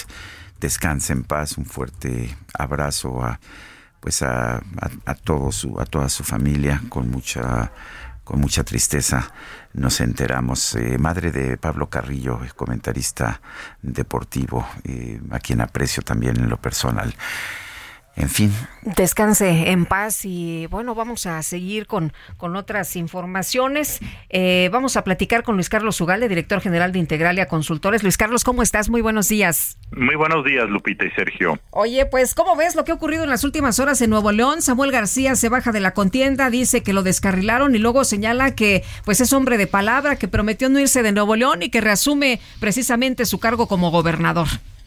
Me parece muy lamentable y muy preocupante. Lamentable porque eh, Samuel García, por inmadurez emocional, por ser una persona soberbia, por ser populista, y esto lo digo literalmente en el sentido, he descubierto que Samuel García es un político populista, de otra estirpe, de otro estilo al de López Obrador, pero que basa su discurso en la mentira, en la polarización, en atacar a sus enemigos, en no reconocer errores. Y lo que ocurrió en los últimos tres, cuatro días fue la secuencia de decisiones erráticas, de improvisación, de tomar decisiones sobre las rodillas, de un capricho personal, de provocación. Y me preocupa mucho más su regreso porque uno supondría que después de que la Corte dijo el viernes a las 11.30 de la noche debe tomar protesta el gobernador interino y entonces él se asustó y regresó al cargo, que llegara con una actitud para dialogar, moderarse y gobernar Nuevo León. Pero lo que yo he visto en las últimas 36 horas es que lo que quiere regresar es a provocar, a vengarse, a seguir en campaña, a polarizar más el Estado y esto solamente va a llevar a un clima más adverso, más complicado en Nuevo León. De tal forma que todo esto en su conjunto lo veo con mucha preocupación. Eh, desde el, él, considera que con el simple hecho de que publicó que regresa al gobierno del estado en el periódico oficial eh, estatal, que eso es suficiente. ¿Tú cómo lo ves desde el punto de vista legal? Yo creo que, eh, dado que es una licencia, es un derecho político el hecho de que tú anuncies que vas a regresar es suficiente como mecanismo para reasumir el cargo, es decir, que no tiene que aprobarlo el Congreso local. Pero, sí se le tiene que notificar, ¿no? Porque ya hay un gobernador interino nombrado. Exactamente, se tiene que notificar y él lo hizo hasta el sábado en algún momento de la tarde, pero lo hizo y ya él había decidido que había tomado protesta y emitió además algunos acuerdos que se dice que los hizo con fechas alteradas, de tal forma que aunque al final el deseo de regresar me parece suficiente para volver a resumir el cargo, hay ahí eh, varios, varias decisiones erráticas, eh, fuera de tiempo, fuera de modalidad, que podrían constituir usurpación de funciones aún sea por uno o dos días. Y eso creo que debe aclararse, porque al final del día lo que estamos tratando de buscar es que no haya el abuso de la ley por parte de nadie. Y lo que hizo o quiso hacer este gobernador es abusar de la ley, saltarse las trancas, hacer lo que le convenía a él y creo que esto es necesario aclarar. Yo creo que al final del día, pues él será el gobernador, eh, pero habrá que analizar los detalles para poner un alto a este tipo de atropellos procesales que yo creo que sí cometió. Eh, Luis Carlos eh, dice que lo quisieron descarrilar, pero lo que vimos es que él fue quien tomó la decisión. Además, acusó que quisieron pedirle dinero, cargos e impunidad. Y están saliendo algunos de los legisladores a decir que él fue el que ofreció eh, dinero y el que ofreció, pues, algunas situaciones porque le dieran la licencia. A ver, primero, la licencia se le otorgó a Samuel García desde hace muchos días. Eso eh, no se regateó. Hace dos o tres meses cuando se supo que quería ir, hubo un debate de si el Congreso le podía negar la licencia, pero finalmente el Congreso se la otorgó. Eso nunca ha estado a discusión. Lo que él pone como discusión es que él quiere dejar a quien quiere. Pero una cosa es irse de candidato. Sí. A ver, te perdimos. Ya no estamos escuchando a Luis Carlos. Sí. Perdimos, están viendo a ver qué, cuál es el problema. Estamos conversando con Luis Carlos Ugalde, director general de Integralia Consultores, expresidente del Instituto Federal Electoral. Es un hombre que pues que hace análisis político eh, con su a través de su consultora y que pues es muy uh, muy reconocido todo lo largo y lo ancho de nuestro país. Parece que no este no ya está. ya, lo tenemos Luis Carlos perdón se nos cortó la comunicación.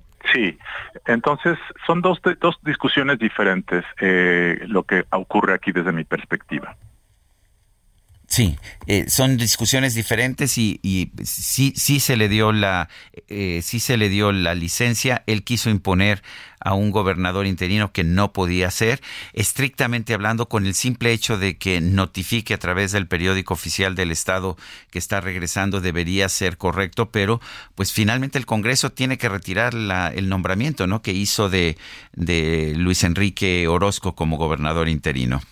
Sí, creo que este, estos temas procesales deben aclararse en las próximas horas. Eh, y luego hay otras cosas que aclarar, por supuesto. Se debe de aclarar la irrupción violenta en el Congreso, porque esa es otra cosa. Eso puede llevar a delitos incluso de sedición o de desorden público que están tipificados en la Constitución, en el Código Penal del Estado de Nuevo León. Y tienen que deslindarse otras cosas. El gran problema en este momento es que Veo a Samuel García por inmadurez, por revancha, por estrategia política, en un modo de querer vengarse y de querer polarizar más y de querer victimizarse. Y cuando hablo de que es un populista, me refiero justamente a eso. El estilo populista polariza, se victimiza, miente, eh, y esto es lo que está haciendo Samuel García. Ayer, por cierto, en la tarde, noche, en eh, Instagram, al menos ahí lo vi, sacaron un video que se llama Brillante, una canción muy pegajosa, eh, él y su esposa bailando con un grupo de música norteña, con imágenes muy atractivas en tonos naranja.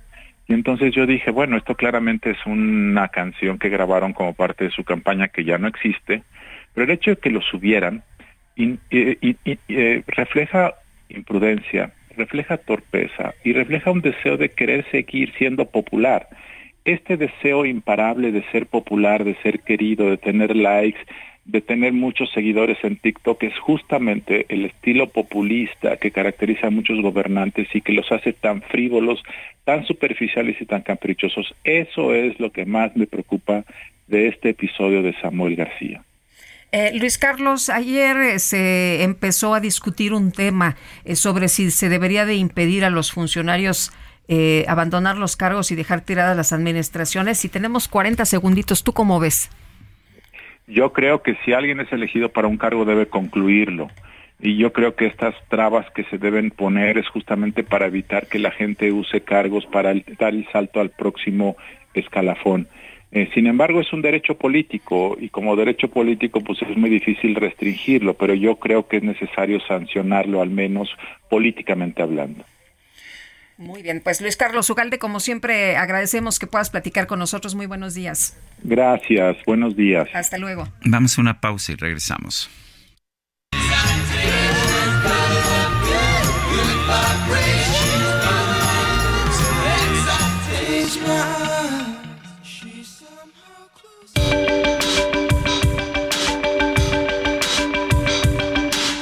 Sergio Sarmiento y Lupita Juárez quieren conocer tu opinión, tus comentarios o simplemente envía un saludo para ser más cálida esta mañana.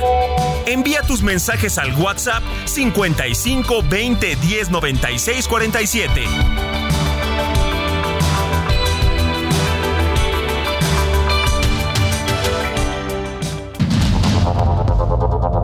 Continuamos con Sergio Sarmiento y Lupita Juárez por el Heraldo Radio.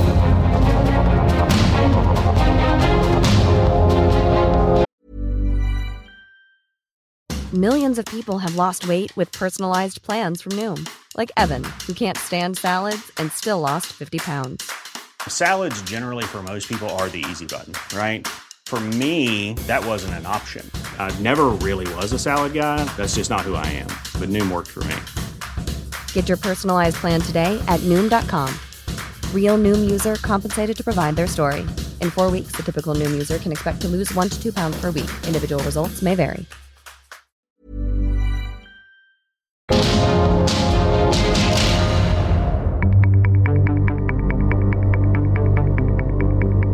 Jaque Mate con Sergio Sarmiento.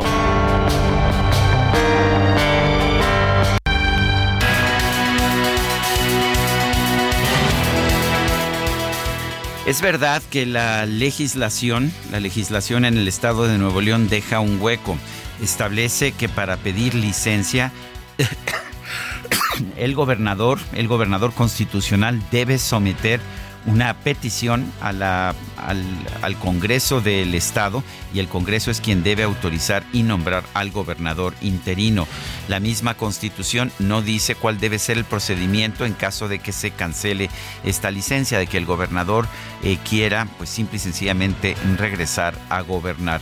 Pero esto no significa pues que no es algo que se deba que se deba hacer pues nada más de la forma en que se le antoja al gobernador al gobernador en funciones o al ex gobernador el gobernador Samuel García según señala según señala la propia Suprema Corte de Justicia debió haber acudido al Congreso del Estado de Nuevo León. Por supuesto tenía que hacerlo para pedir licencia y el Congreso tenía derecho a nombrar un interino y el interino se nombró el propio primero de diciembre, de manera que la designación de Luis Enrique Orozco como gobernador de Nuevo León es absolutamente legal. Esto significa que para poder revocar este nombramiento, el, uh, el, ex gobernador Samuel García debió haber ido al Congreso de la Unión y obtener la revocación del nombramiento del gobernador interino y entonces sí eh, pedir que eh, eh, o decir que él estaba reasumiendo la posición de gobernador del estado de Nuevo León. No lo quiso hacer.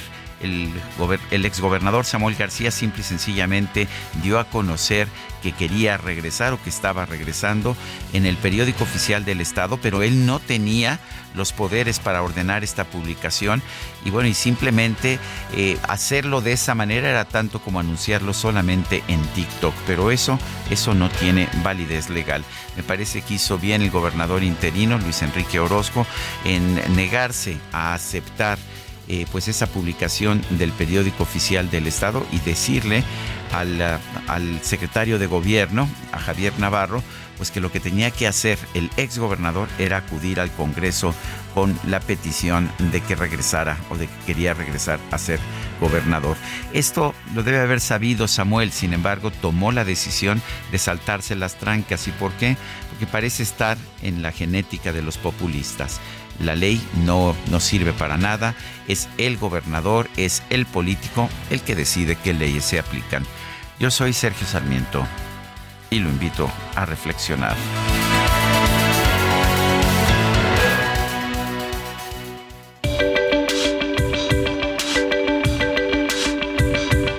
Para Sergio Sarmiento, tu opinión es importante.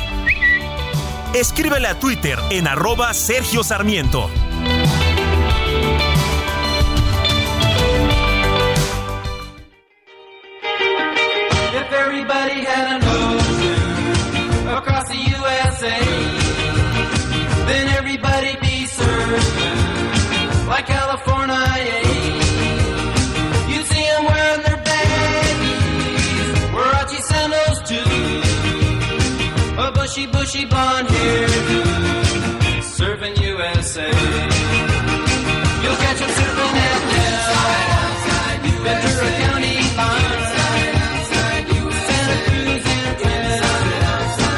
Seguimos, seguimos escuchando música de los Beach Boys y a ver, esta canción y lo que significa es mucho más que una simple canción, es una filosofía de vida.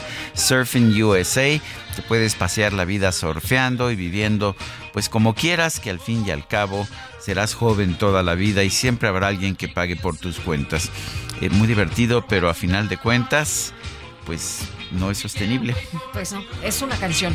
Es una canción, efectivamente. Además, gran canción, ¿eh? Oye, y nos dice Jesús Díaz de Azcapotzalco esta mañana. Tienes razón, Sergio. Escuché cómo en la misma nota mencionan Corazón por México y Alianza Va por México. Para que no haya confusión, que les llame la Patrulla X, así como superhéroes de las historietas, así como ustedes, Sergio y Lupita, también son llamados el dúo dinámico de la información. Un abrazo desde Little Jump City. Little Jump City. O sea, Saltillo, Coahuila. ah. ah. Ay, bueno. Ay, nuestro público. Dice, otra persona, buen inicio de semana, Sergio y Lupita. Me encanta la música de los Beach Boys y de política, ni opinar para Radio Novela. Un fuerte abrazo, Francisco 1955. Son las 8 con 36 minutos. Rubén Moreira, coordinador del PRI en la Cámara de Diputados, afirmó que Samuel García, quien este sábado iniciaba una licencia para separarse del cargo de gobernador de Nuevo León, pero que anunció que va a reasumir funciones, merece ir a juicio político por su irresponsabilidad. Rubén Moreira, coordinador del PRI en la Cámara de Diputados, gracias por tomar nuestra llamada. Eh, Rubén, el Samuel García dice que sigue siendo gobernador. ¿Sigue siendo gobernador o tuvo que haber regresado al, al, Congreso de Nuevo León para pedir que se revocara el nombramiento del gobernador interino. ¿Qué opinas? Yo opino que debe de ir al Congreso y decir, bueno, acá estoy de nuevo y, el Congreso tiene que regresarlo. Tampoco se lo puede impedir y eso hay que, hay que ser claros porque pues él fue electo y eh, dentro de la ley está la posibilidad de una licencia y el regreso de la misma. Pero si no lo hace, no puede presentarse en una oficina y decir y empezar a tomar decisiones de carácter administrativo, gubernamental, porque pues, hay otra persona designada en ese cargo, ¿no? Y precisamente por ese tipo de cosas, por ejercer funciones que no deben, por atentar contra el orden democrático, contra la república, contra el federalismo, por sus ataques consistentes contra las personas, merece ir a juicio político y además ya cesar con pues toda esta opereta que tenemos en Nuevo León. Eh, Rubén, eh, estuvimos viendo y escuchando declaraciones que hizo en su cuenta de Twitter Samuel García, donde aseguraba que el PRIAN quiso negociar la designación del gobernador interino de Nuevo León, que incluso querían la fiscalía, querían la Auditoría Superior de la Federación, querían dinero, querían impunidad. ¿Qué le respondes a estas declaraciones de Samuel García? Bueno, Samuel García es un mitómano y eh, le quiero decir al público de todo México y también al de Nuevo León que hay una serie de cosas que Samuel hace que demuestran una inestabilidad emocional. Mire, nos dijo a todos que iba a haber una, un tren Monterrey San Antonio. Eso está lejísimo de lograrse. No hay proyecto ejecutivo, no hay nada. Es más, no hay un eh, estudio de mercado. Luego le dijo a los neoloneses una carretera Monterrey-Colombia, es la frontera que tienen con Estados Unidos, cuando a unos kilómetros está la Monterrey-Nuevo Laredo. Pues le mismo le digo, él se refería a una autopista directa. Luego habló de la carretera interserrana, es otra carretera, pero al sur del estado, también importante. No está en el presupuesto de la federación. Tenemos el tema de Tesla que ojalá se logre, pero esa inversión no está registrada en la Secretaría de Economía. Tenemos el tema del agua en Nuevo León con esta hacer un segundo popote a la presa del cuchillo que se eh, dio por, por eh, inaugurado y en este momento no hay agua, no está, no está en el acueducto ese líquido. Entonces hay un problema ahí, eh, pues en su psicología este, es inestable y bueno, en esa misma lógica está todo lo demás que él diga. Porque dice que, a ver, dice que ya estaba en segundo lugar en la carrera presidencial, dice que él llevó agua eh, y que logró en, en dos años lo que ningún gobierno había logrado en 40. ¿Qué opinas? Pues eso es falso. Mire, en los últimos 10 días en eh, Nuevo León eh, han acontecido 58 homicidios, solamente en los últimos 10 días. Este fin de semana se encontraron bolsas con restos humanos la inseguridad ha crecido enormemente este, en este gobierno y en el del Bronco. Aquellos logros que se tuvieron en el gobierno de Rodrigo Medina desaparecieron. La policía está contaminada. La zona norte, aquella que limita con eh, Tamaulipas y con Coahuila, es tierra de nadie.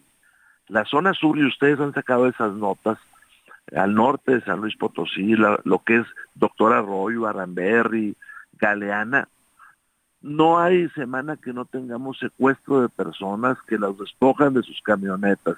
Y así le puedo decir todo. Y mire cuál fue la salida que el otro día dio. Dijo que iba a comprar un helicóptero artillado, un Black Hawk. Bueno, ni siquiera sabemos qué pasó con él. Pero esa será la respuesta institucional para un problema de esa magnitud. Pues es una respuesta del marketing. Es una respuesta pues, que, que, que escapa, les lo digo con todo respeto para quienes tengan preferencia electoral por él, escapa de la realidad. Él hace engaños todos los días a la sociedad de Nuevo León y al país. Eh, Rubén, eh, ayer vimos en un eh, en un video que grabó Lorena de la Garza que pues había señalado sobre este tema que denunció la esposa de Samuel García que querían designar al, al em, a través de cochupos, ¿no? Al, gobernador interino y ella decía no, bueno, a nosotros fue a quienes nos ofreció dinero, a mí me ofreció nueve millones de pesos. Lorena de la Garza es una líder allá en Nuevo León, una diputada muy joven, que como otras mujeres ha sido objeto de una violencia de género increíble, que por cierto no tiene castigo, que por cierto la opinión pública pues parece que no ha volteado para allá. Pero déjenme le digo algunos datos rápidos. Cuando Samuel García quiere tener un voto de un diputado y no lo obtiene, inmediatamente procede una campaña terrible de violencia contra contra ese diputado o diputada, al grado que hemos tenido un diputado de Acción Nacional que renuncia a él y renuncia a la suplente. Tuvimos una diputada que renuncia porque la fábrica, que no era propiedad de su marido, donde trabajaba el marido, fue clausurada. Hemos tenido incidentes en los cuales el edificio completo, donde está un despacho de un opositor de Samuel, pero todo el edificio es cancelado, es clausurado. A los diputados federales, en particular al presidente del partido de Nuevo León, que es diputado federal, le clausuraron los negocios de su esposa, le clausuraron la casa de su papá. ¿Y qué utilizan para hacer eso? Fíjense ustedes, utilizan la Secretaría del Trabajo. Si por ahí hay una referencia laboral de alguien, van y hacen una inspección y cierran. Eso es lo que está pasando en Nuevo León. Está pasando una locura. Este, lo que nosotros vemos en países sudamericanos, bueno, se queda corto con lo que pasa acá. El, ¿Cómo ves la posición? Finalmente, si, eh, si Samuel decide pues actuar conforme a la ley, pues va, va, a terminar siendo otra vez gobernador constitucional. ¿Qué va a pasar entonces en Nuevo León? Pues él regresa, vamos a seguir escuchando esta parte de, los mitos que él genera. Eh, vamos a ver una gran inversión en redes sociales. Se ha calculado en millones de pesos lo que gasta él a la semana en redes sociales. Este, y es lo que vamos a ver eh, todos los días engañando. Pero las cosas en Nuevo León no marchan bien. No hay agua. Por cierto, Tesla, la ubicación que ponen, que es más cerca de, de Coahuila que de Monterrey, es en una parte alta de la ciudad, de, la zona metropolitana de Nuevo León. Ahí, va a haber dificultades seguramente para el tema eh, del agua. Eh, cuando dice que ha logrado más que en los últimos 40 años, ustedes saben de economía, eh, la relocalización, el new shoring, es un fenómeno que se está dando, pero que en este país no se está aprovechando bien. Hay cálculos de que solamente el 20% de las empresas que deberían de venir a México este, del 100% que me dijo, están llegando, el 20%. Pero esas llegan pues obviamente a las zonas como la nuestra, que tiene una gran competitividad. Pero eh, Nuevo León no se está haciendo nada de infraestructura para empujar ese desarrollo. Bueno, pues yo quiero, yo quiero agradecerle a Rubén Moreira, coordinador del PRI en la Cámara de Diputados, esta conversación. le agradezco que haya usted particularmente dado seguimiento a esto que está pasando en el gran estado de Nuevo León. Claro, así lo estamos haciendo. Gracias Rubén, un fuerte abrazo. Gracias, un abrazo. Son las 8 de la mañana con 44 minutos. Y tenemos a Alberto García. Adelante, Alberto.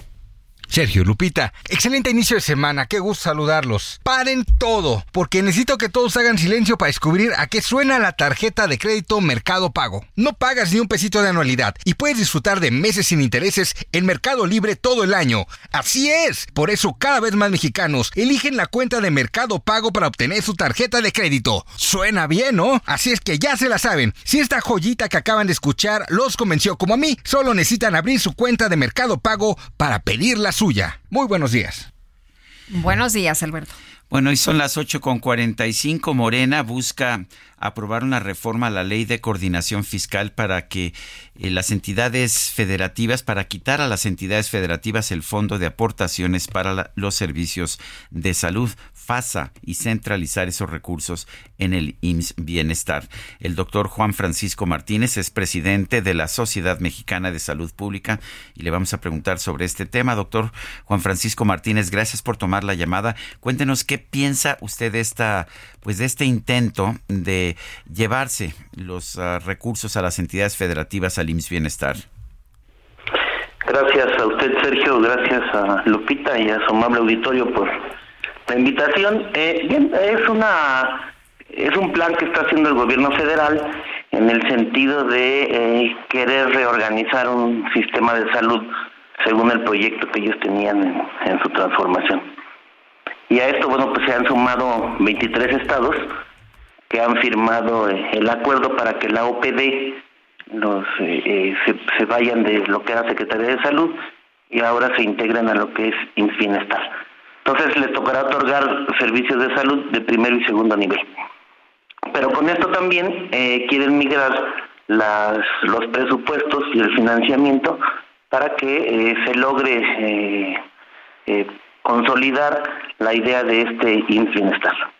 Doctor, en el caso de, de eh, modificar, descentralizar estos recursos, ¿usted cree que esto va a ser más eficiente, que va a haber pues eh, una atención mucho mejor que lo que habíamos estado viendo?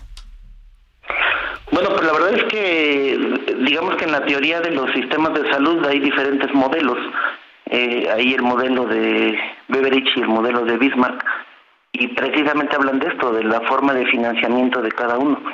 Aquí se está haciendo una adaptación de los modelos de los sistemas de salud y pues em, con la evaluación que se ha hecho en el tiempo, estos tipos de modelos donde se quiere lograr la universalidad en el sentido eh, a toda la población, pues se ve complicado, cuando menos que se logre a, a, corto plazo. ¿no? Y entonces pues vienen otras variables que en, los, en las propuestas de sistemas de salud nunca están. Entonces son las intervenciones de la política, las intervenciones de la ideología, las intervenciones de de la de la corrupción. Entonces todas estas cosas pues nunca están presupuestadas en los en los sistemas o en los modelos para sistemas de salud. Entonces, eh, en realidad depende mucho de que se organicen y se administren adecuadamente. La, ¿Es la centralización el camino para, para nuestro sistema médico? Tener una superfarmacia, tener todos los recursos en el IMSS Bienestar. Eh, ¿es, ¿Es esa la mejor forma de salir adelante? Pues me parece que el problema verdadero en, el país eh, radica en el primer nivel de atención. No tenemos un primer nivel de atención competitivo, se tienen médicos pasantes y enfermeros pasantes en los centros de salud, centros de salud que no tienen la infraestructura adecuada para dar los mínimos de atención que dicen las mismas normas mexicanas. Entonces, eh, me parece que acá se está hablando de una cuestión de presupuestos y de organización desde el ámbito central y la problemática para la atención en las poblaciones pues está en los centros de salud, en la atención primaria. Entonces me parece que el diseño debería de ir más dirigido hacia lo que es la atención primaria. ¿Qué va a pasar si se les quita a las entidades este fondo de aportaciones para servicios de salud? Bueno, pues poco a poco se irán restringiendo las actividades de, las secretarías de salud estatales. Eh, el, el problema que siempre ha existido con esta forma de administración central es que no se entiende que desde la comodidad del, del escritorio en la Ciudad de México, pues no se conocen las problemáticas que hay, la, la problemática verdadera que se encuentra en las comunidades, ¿no? O en las poblaciones. Ya no nada más en la parte rural, sino también en la parte de, de, de pobreza urbana, que ahora pues son tantos o iguales los que viven en esa condición que los que antes vivían solo en la zona rural. Yo quiero agradecerle, doctor Juan Francisco Martínez, presidente de la Sociedad Mexicana de Salud Pública, esta conversación. Estoy para servirles, Muchas gracias por invitarme. Al contrario, gracias. Son las 8.50 y... Tenemos eh, más información. Bueno, eh, de acuerdo con eh, lo que se ha dado a conocer del norte al sur de Quintana Roo, los turistas y ciudadanos podrán encontrar eh, lugares como el Meco, el Rey, San Miguelito, Pamul, eh, Dos, Tulum, Cobá, la pirámide de Nonoch, eh, Mul, Shelja, Muyil, Cachoben, Ishkabal, Oshtanka, eh, Kounich, eh, y Quinichá. Fíjate que el tren Maya, como le dicen en, Morena, el tren de la justicia social, que tiene conectividad a través de dos estaciones estratégicas y ahora con cuatro aeropuertos internacionales en Quintana Roo, permitirá al mundo admirar los maravillosos vestigios arqueológicos de la cultura maya. Esto fue lo que aseguró la gobernadora Mara Lezama durante la conferencia del presidente Andrés Manuel López Obrador. La gobernadora de Quintana Roo presentó las maravillas arqueológicas del mundo maya y destacó la importancia que el tren maya tiene para la transformación profunda en la vida de los quintanarroenses, así como para fortalecer el liderazgo turístico, mostrar y potenciar la riqueza cultural que ofrecen los destinos como alternativas de disfrute. Este gran proyecto, un legado del presidente López Obrador, para México es mucho más que rieles y vagones, es la fusión de la modernidad con la reivindicación de la cultura maya, que es orgullo de la identidad para ser mostrada al mundo. Esto fue lo que dijo Mara Lezama ante el presidente de México, Andrés Manuel López. Obrador. Son las 8 con 51 minutos. Vámonos a las calles de la Ciudad de México en este momento. Mario Miranda, adelante.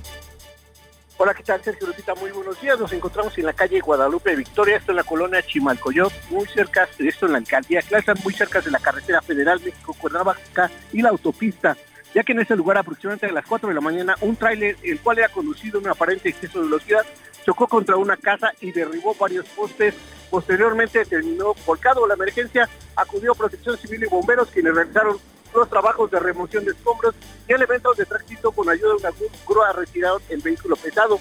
El accidente no resultaron personas lesionados. El chofer fue trasladado al Ministerio Público para rendir la declaración de lo sucedido. La vialidad de la calle Guadalupe Victoria permaneció cerrada durante cuatro horas, lo que complicó la vialidad de los automovilistas provenientes de la carretera federal México-Cuernavaca hacia la Ciudad de México. Ya en estos momentos la circulación se encuentra abierta. En lugar permanecen elementos de la Comisión Federal de Electricidad, ya que en esta zona de la colonia no hay luz debido al derribo de postes y de cables. Sergio Lupita, la información al momento desde la alcaldía de Tlalpan. Muy bien, Mario Miranda, muchas gracias. Buenos días. Y tenemos información también con Gerardo Galicia. Gerardo, ¿qué tal? Así es, Lupita. Sergio, excelente mañana. Tenemos información para nuestros amigos que se dirigen a la zona centro de la capital a través de Fray Servando Teresa de Mier. El avance es bastante complicado una vez que se llega al eje 3 Oriente y por lo menos hasta su entronque con la calle de Tupacio. En, en algunos tramos el desplazamiento no supera los 5 o 10 kilómetros por hora. En general tenemos un desplazamiento muy complicado sobre esta vía, así que de preferencia salgan con algunos minutos de anticipación. Y antes estábamos en la zona oriente, había un bloqueo, Sergio Lupita, sobre el eje 5 sur, poco antes de llegar al anillo periférico. Son vecinos de la colonia Chinampac de Juárez que no tienen agua potable desde hace varios días. Por este motivo cerraron el eje 5 sur, sin embargo, ya llegaron pipas de agua potable de la alcaldía de Zapalapa, del sistema de aguas también, y por este motivo se reabre la circulación sobre el eje 5 sur, ya pueden transitar sin mayor problema. Y por lo pronto, el reporte. Muchas gracias, Gerardo. Hasta luego. Y vamos ahora con Alan Rodríguez, adelante. Alan Rodríguez, ¿nos escuchas? Sergio Lupita, amigos, muy buenos días. Tenemos bastantes asentamientos en Avenida Paseo de la Reforma para todas las personas que se desplazan con rumbo hacia el poniente de la Ciudad de México. Estarán en la carga a partir del cruce con la zona de circuito interior y es que se registra un accidente de transporte público, 10 personas lesionadas que ya están siendo atendidas por elementos del Escuadrón de Rescate y Urgencias Médicas.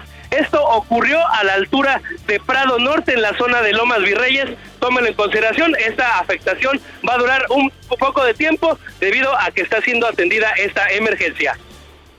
Bueno, pues muchas gracias Alan Rodríguez. Son las 8.54. Nosotros vamos a una pausa y regresamos.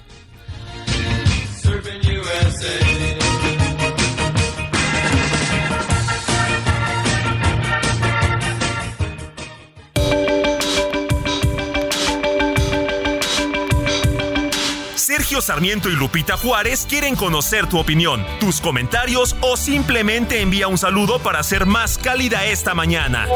Envía tus mensajes al WhatsApp 55 20 10 96 47.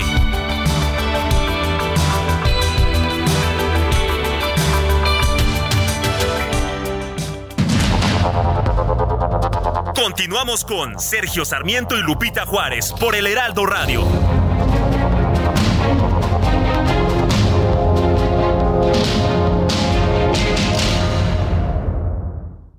De acuerdo a datos del INEGI, Aguascalientes es uno de los mejores lugares para vivir e invertir, uno de los estados con más generación de empleo, nuevas inversiones y expansión empresarial.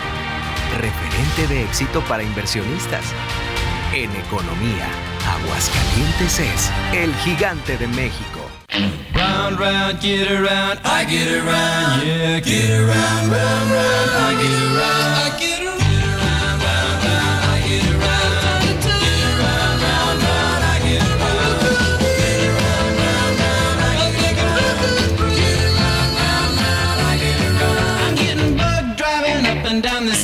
Strip. Wilson, lo siento. The kids are hip. My buddies and me, you're getting real well known. Ay, bueno, es que. Me gusta. I get around. I get around, me Sí, encanta. por ahí ando, esta. por Me- ando. Me, pone de buenas. Y no sé si se escuchó, pero creo que nos prendió eh, este el micro. El ¿Ah, sí? micro. Este, ¿el qué? ¿No se escuchó? Ah, bueno, qué bueno. Bueno, estamos escuchando, estamos escuchando a los Beach Boys en el aniversario del nacimiento de Dennis Wilson, la oveja negra, la oveja negra de, la familia, pero pues finalmente parte de este equipo que convirtió a los Beach Boys en uno de los grandes grupos de todos los tiempos. Tenemos mensajes de nuestro público. Y esta es música muy pegajosa, muy alegre, muy que te pone de buenas, Está que bien. te pone de buenas Yo para había, yo votado por una de mis cantantes de jazz Sí. este, canadienses favoritas, pero bueno. Pero ganó, ganó esta, con un voto. No, Bueno. no, hubo, tuvo dos ¿Hubo votos dos? y yo Ah, voté ah perdón, hubo dos. Bueno, vámonos con los mensajes. Dice una persona de nuestro auditorio, Gustavo Ramón. Estimado Sergio Lupita, en respuesta al mensaje que envió el señor Luis Otero respecto a Naucalpan y cómo se maneja el agua, no sé qué pueda decir la presidenta municipal, pero primero que nada, el organismo que opera agua es descentralizado.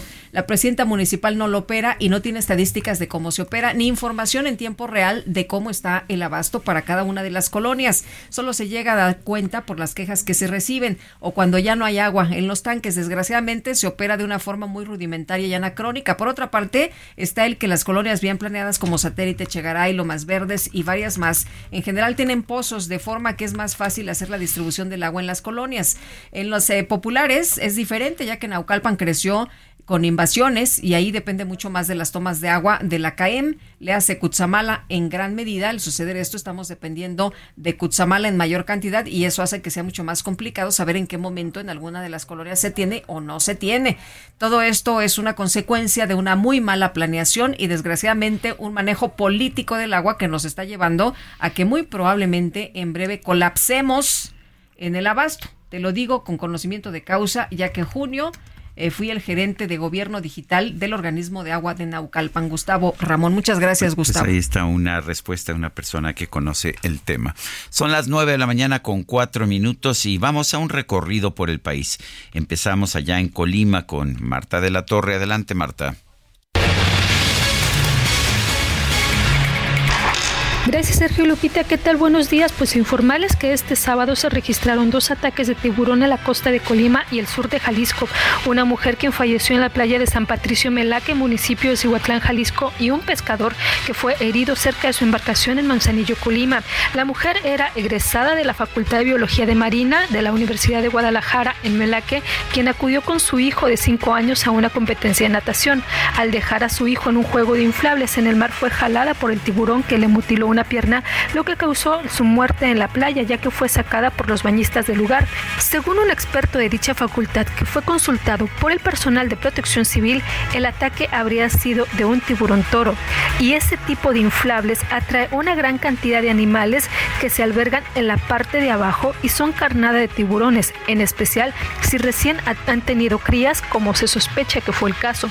La competencia de natación fue cancelada y se decretó una alerta. Sin embargo, horas después fue reportado en Manzanillo un pescador que resultó con heridas menores también en una pierna tras ser mordido por un tiburón cuando iba a bordo de su embarcación, pero se alcanzó a poner a salvo. De momento se desconoce si el escualo continúa en la zona, por lo que la alerta se mantiene en la región. Hasta aquí la información desde Colima. Ahora nos vamos a Veracruz con Juan David Castilla. Gracias Marta, muy buenos días Sergio y Lupita, los saludo con gusto desde el estado de Veracruz con la mala noticia de que un fatal accidente se registró la mañana del pasado sábado 2 de diciembre sobre la carretera Perote Altotón a la altura de la comunidad Tzuatzingo. Esto en la zona central montañosa del estado de Veracruz donde seis personas lamentablemente fallecieron. Dos vehículos particulares chocaron de frente sobre dicho tramo perteneciente al municipio de Altotonga en un lugar conocido como La Ermita. La cifra oficial de muertos es de tres adultos y tres menores de edad, según han reportado los cuerpos de rescate. Se trata del chofer de una camioneta negra y de los integrantes de una familia que viajaban en un vehículo gris. Los pasajeros de esta segunda unidad procedían del estado de Puebla, pero se accidentaron y murieron. Un menor de edad fue trasladado a un hospital del municipio de Altotonga, donde minutos después reportaron su defunción. Al lugar de los hechos también llegaron miembros del cuerpo de bomberos para realizar la limpieza de la carpeta asfáltica. También llegó personal de la Dirección General de Servicios Periciales, que depende de la Fiscalía General del Estado, para tomar conocimiento de los hechos, realizar el levantamiento de los cuerpos y posteriormente trasladarlos al servicio médico forense. Los accidentes fatales han sido constantes en la carretera Jalapa-Perote, cerca de donde se registró la tragedia de este sábado 2 de diciembre. Es considerada una carretera peligrosa en la región capital de la entidad veracruzana. Este es el reporte desde Veracruz, Sergio Lupita. Excelente día. Un abrazo. Gracias a, todo nuestro equipo que en los estados de la República eh, están siempre al pendiente de toda la información. Bueno, y por otra parte, Fíjese que la violencia no se detiene en el país y los cuerpos de cinco personas fueron encontrados con huellas eh, de violencia cerca de las inmediaciones de la Universidad de Guanajuato, el campus Celaya Salvatierra, este domingo. El hallazgo se reportó al 911 alrededor de la de 18:30 horas ayer por la tarde en un camino de terracería a espaldas del plantel que conduce a un balneario conocido como Albercas Don Cruz, eh, está ubicado por el Libramiento Sur y las víctimas eran hombres de entre 15 15 y 30 años de edad que habrían sido ejecutados con disparos en la cabeza. De acuerdo con reportes extraoficiales, el lugar fue resguardado por elementos de la Guardia Nacional que pues se presentaron ahí en el lugar junto a peritos de la Fiscalía del Estado, agentes de investigación criminal y personal del Servicio Médico Forense. Son las nueve con ocho minutos, ya la veo llegar. Es la micro deportiva.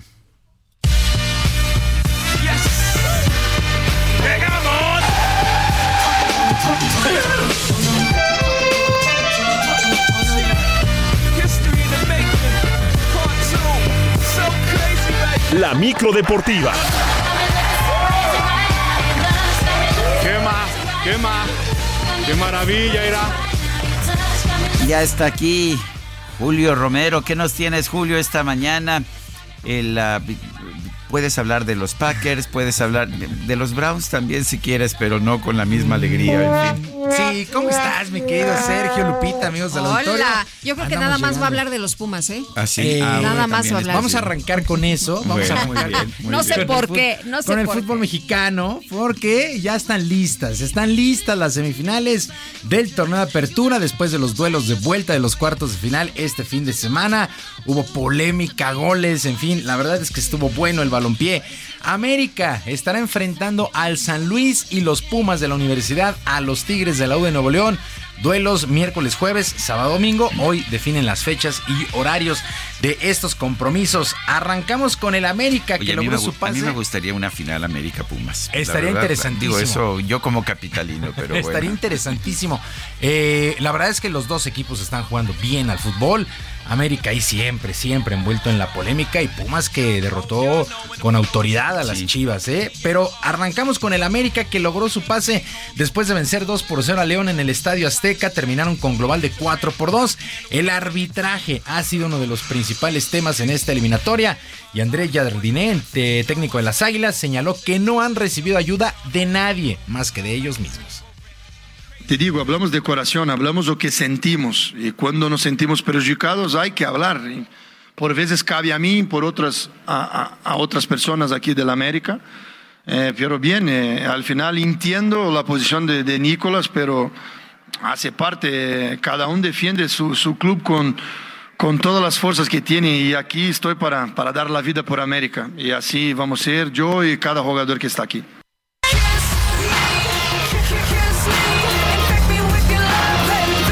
Por cierto, de nueva cuenta se desató la violencia en el Estadio Azteca con pseudo aficionados que agredieron a algunos seguidores de León. Miquel Arriola, presidente de la Liga MX, aseguró que serán las investigaciones correspondientes para aplicar sanciones. Te digo, hablamos de corazón, hablamos lo que sentimos y cuando nos sentimos perjudicados hay que hablar. Por veces cabe a mí, por otras a, a otras personas aquí de la América.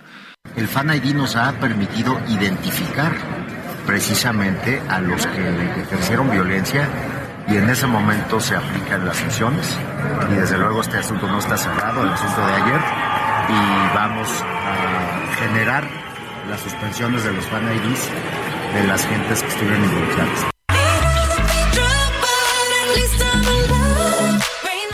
Bueno, a ver si se aplican. Hay investigación abierta después de estos hechos que se dieron en el Estadio Azteca. Por su parte, el San Luis, el San Luis empató un gol de visita con los Rayados del Monterrey y lograron un global de 2 a 1, en lo que ha sido una sorpresa por la diferencia en las nóminas de ambos equipos. Gustavo Leal, técnico de los Potosinos, señaló que el sueño de su equipo está intacto. Queremos ser campeones, queremos poner la estrellita y sabemos que no es fácil, que son 18 equipos y al final uno logra. Si fuera fácil, todos, todos conseguirían. Entonces no podemos elegir oponente. Sabíamos que cada momento iba a ser más difícil. Fue muy difícil ahora contra Monterrey, va a ser muy difícil contra América y después también va a ser muy difícil la final. Pero es lo camino que, que elegimos nosotros y, y, es para eso que, que vamos a trabajar.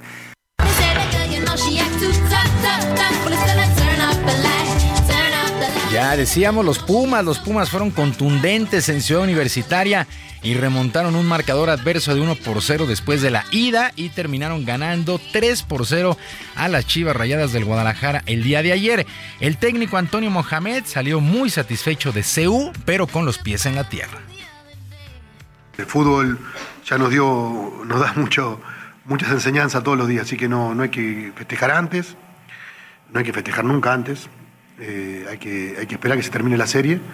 Y nada, si nos toca jugar primero acá, será una táctica, y si nos toca jugar primero afuera, será otra táctica. Así que nos tenemos que preparar, primero que nada, descansar eh, y saber que, dimos un gran paso. Esto hoy se festeja, pero ya mañana enfocados en el, en el próximo rival.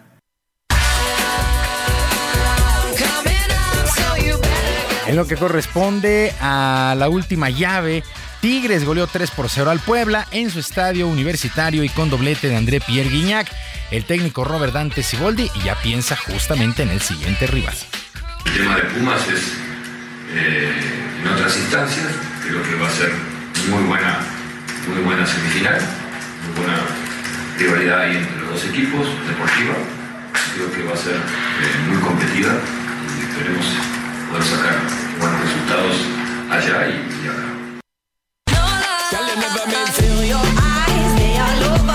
Listas, listas y bien atractivas las semifinales. América San Luis, Pumas contra Tigres. Repito, miércoles y jueves los duelos de ida. Eh, en la Liga de Expansión, el Cancún derrotó 3 por 0 al Atlante allá eh, de local y conquistó su primer título en su historia.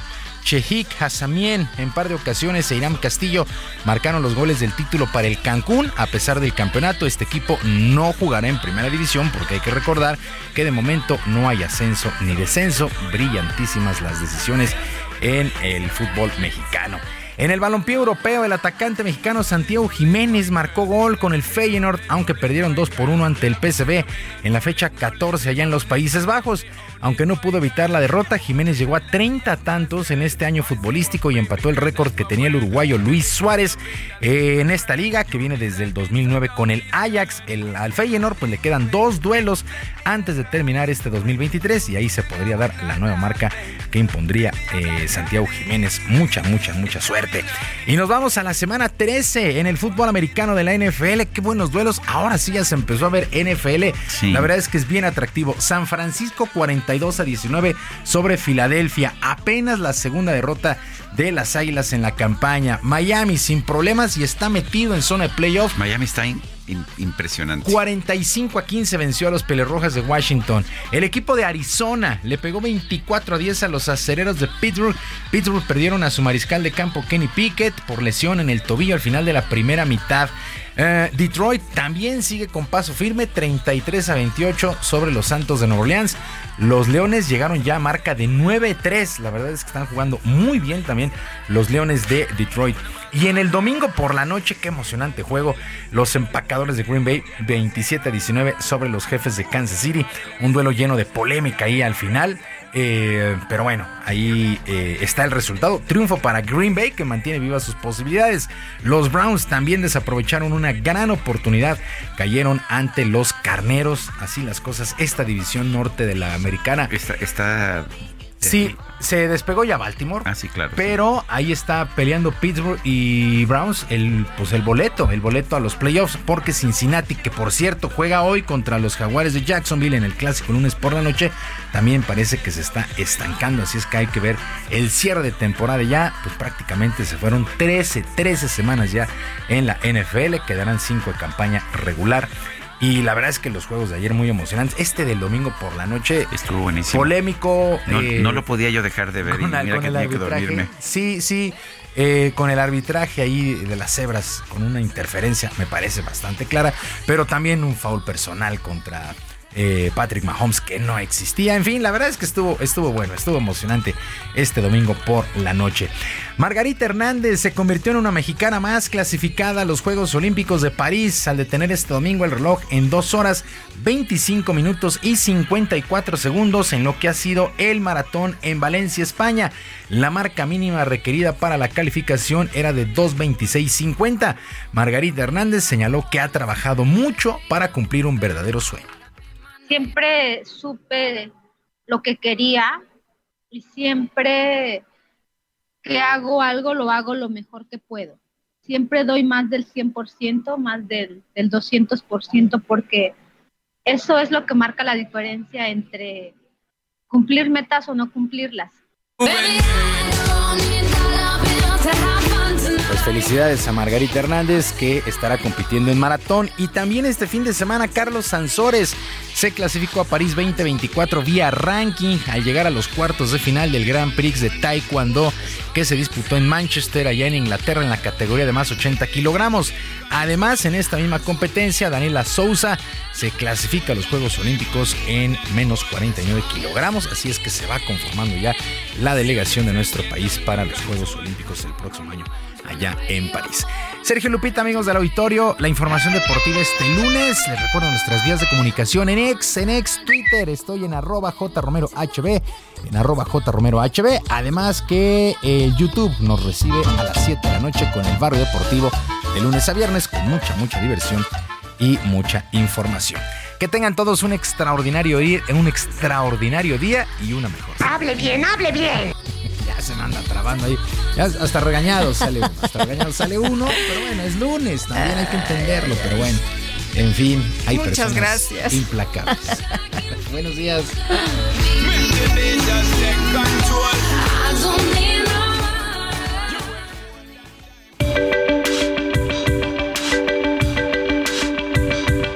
Para Lupita Juárez, tu opinión es importante. Síguela en arroba Lupita Juárez H.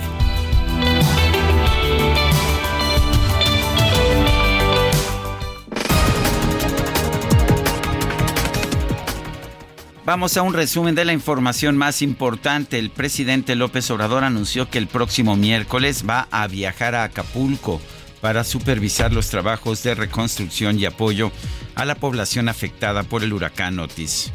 Aprovecho también para decir que voy el miércoles de nuevo porque vamos a seguir avanzando. Creo que el miércoles es, ¿qué, día es miércoles? Seis. Sí, terminamos el 7 de la entrega de los apoyos de limpieza y el 8 ya empezamos a entregar los apoyos para la construcción de vivienda y la reconstrucción de vivienda. Vamos avanzando. La canciller Alicia Bárcena comenzó una gira de trabajo por China y Corea del Sur con el propósito de adquirir electrodomésticos y artículos de primera necesidad que serán destinados precisamente para los damnificados de Acapulco. Este domingo fueron encontrados cinco cuerpos en el interior de un automóvil abandonado en inmediaciones de la Universidad de, Guanajuato, campus Celaya Salvatierra. La Fiscalía General de Jalisco confirmó el hallazgo de los teléfonos celulares de los cinco jóvenes, ¿se acuerda usted que desaparecieron el pasado 11 de agosto en el municipio de Lagos de Moreno? Aparecen, aparecen los celulares. El gobierno de Estados Unidos anunció que a partir del 4 de diciembre se va a cerrar temporalmente el puente fronterizo de Lukeville entre Arizona y Sonora para frenar el cruce de migrantes indocumentados. El Tribunal de Apelaciones de la Unión Americana rechazó una solicitud presentada por el gobierno de Texas para que se le permita mantener las boyas instaladas en el río Bravo.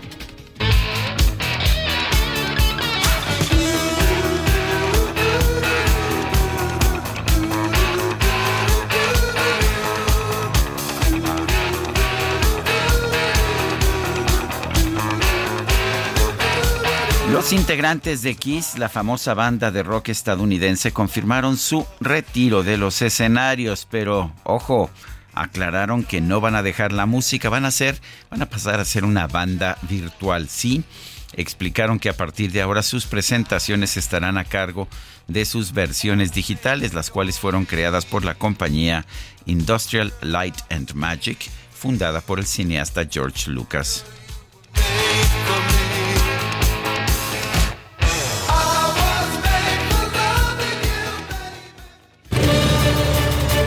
Y vámonos con Gerardo Galicia, que nos tiene información en las calles. Gerardo, ¿qué tal? Lupita, Sergio, muy buenos días. Estamos recorriendo en este momento la avenida 20 de noviembre para nuestros amigos que dejan atrás la calzada San Antonio. Van, a avanzar prácticamente a vuelta de rueda. Ya se ha incrementado y en mucho la afluencia de autos para nuestros amigos que se dirigen al primer cuadro de la capital. Además hay que recordar que a partir de la calle de Venustiano Carranza ya no hay acceso en vehículo al circuito del Zócalo. Todos los autos son desviados, así que habrá que tomarlo en cuenta. Para nuestros amigos que van a utilizar por otro lado la calle de Bolívar, el avance por lo menos es aceptable y esta sí se convierte en una opción para poder salir de la zona centro hacia el sur y de hecho el avance que pudimos alcanzar hace algunos momentos fue cercano a los 40 kilómetros por hora y por lo pronto el reporte. Muy bien, gracias Gerardo. Hasta luego. Hasta luego. Alan Rodríguez, adelante.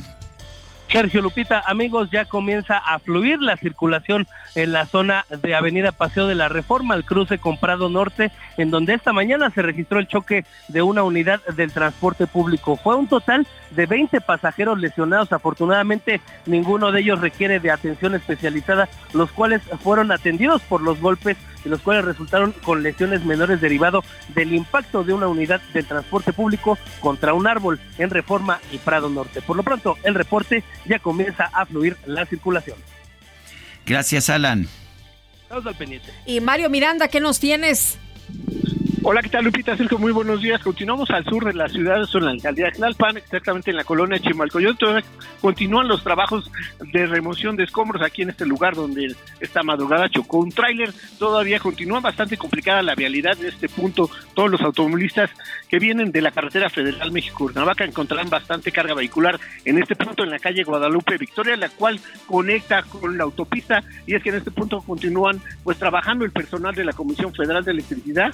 Este, están retirando estos postes de luz que se encuentran totalmente derribados en esta calle, en esta zona, así como los cables y eso está pues produciendo bastante tráfico. También sobre la autopista México México Cuernavaca también se encuentra un choque de un tráiler con un automóvil. Este ya también ya están realizando remoción de escombros, los bomberos en este punto y también está complicando bastante la vialidad.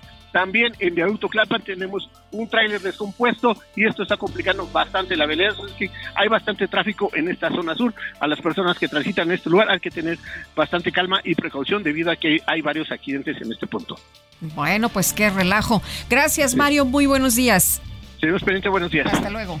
Son las 9 con 24, vamos a una pausa y regresamos.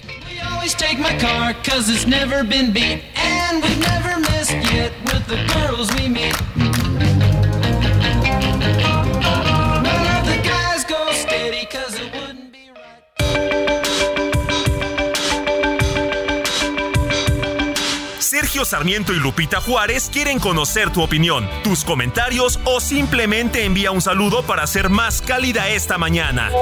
Envía tus mensajes al WhatsApp 55 20 10 96 47.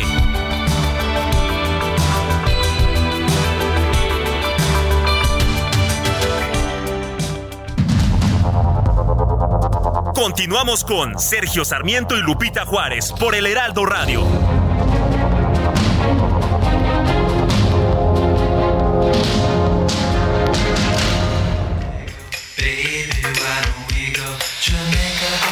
Florida Keys.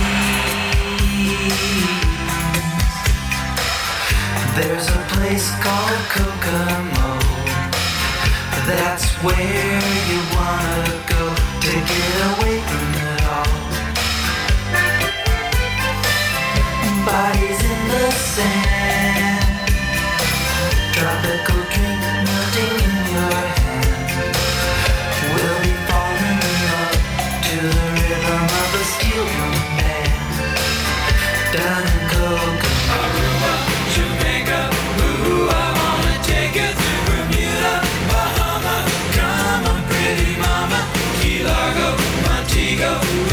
esta se llama, se llama como Cocomo o Cocomo, creo que Cocomo, ¿verdad? Pero aquí le decimos Cocomo, es de los Beach Boys. Qué bonita. es como divertida. Es como divertida. No la, no la escribieron ellos, es de John Phillips, Scott McKenzie, Mike Love y Terry Melcher. Bueno, Mike Love sí era de los, de los Beach Boys, pero la grabaron los Beach Boys en 1988.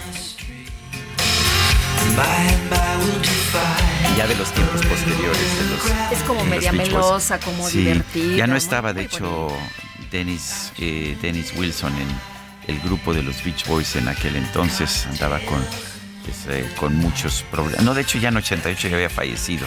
Falleció el 28 de diciembre de 1983. Dennis. ¿Le cantamos?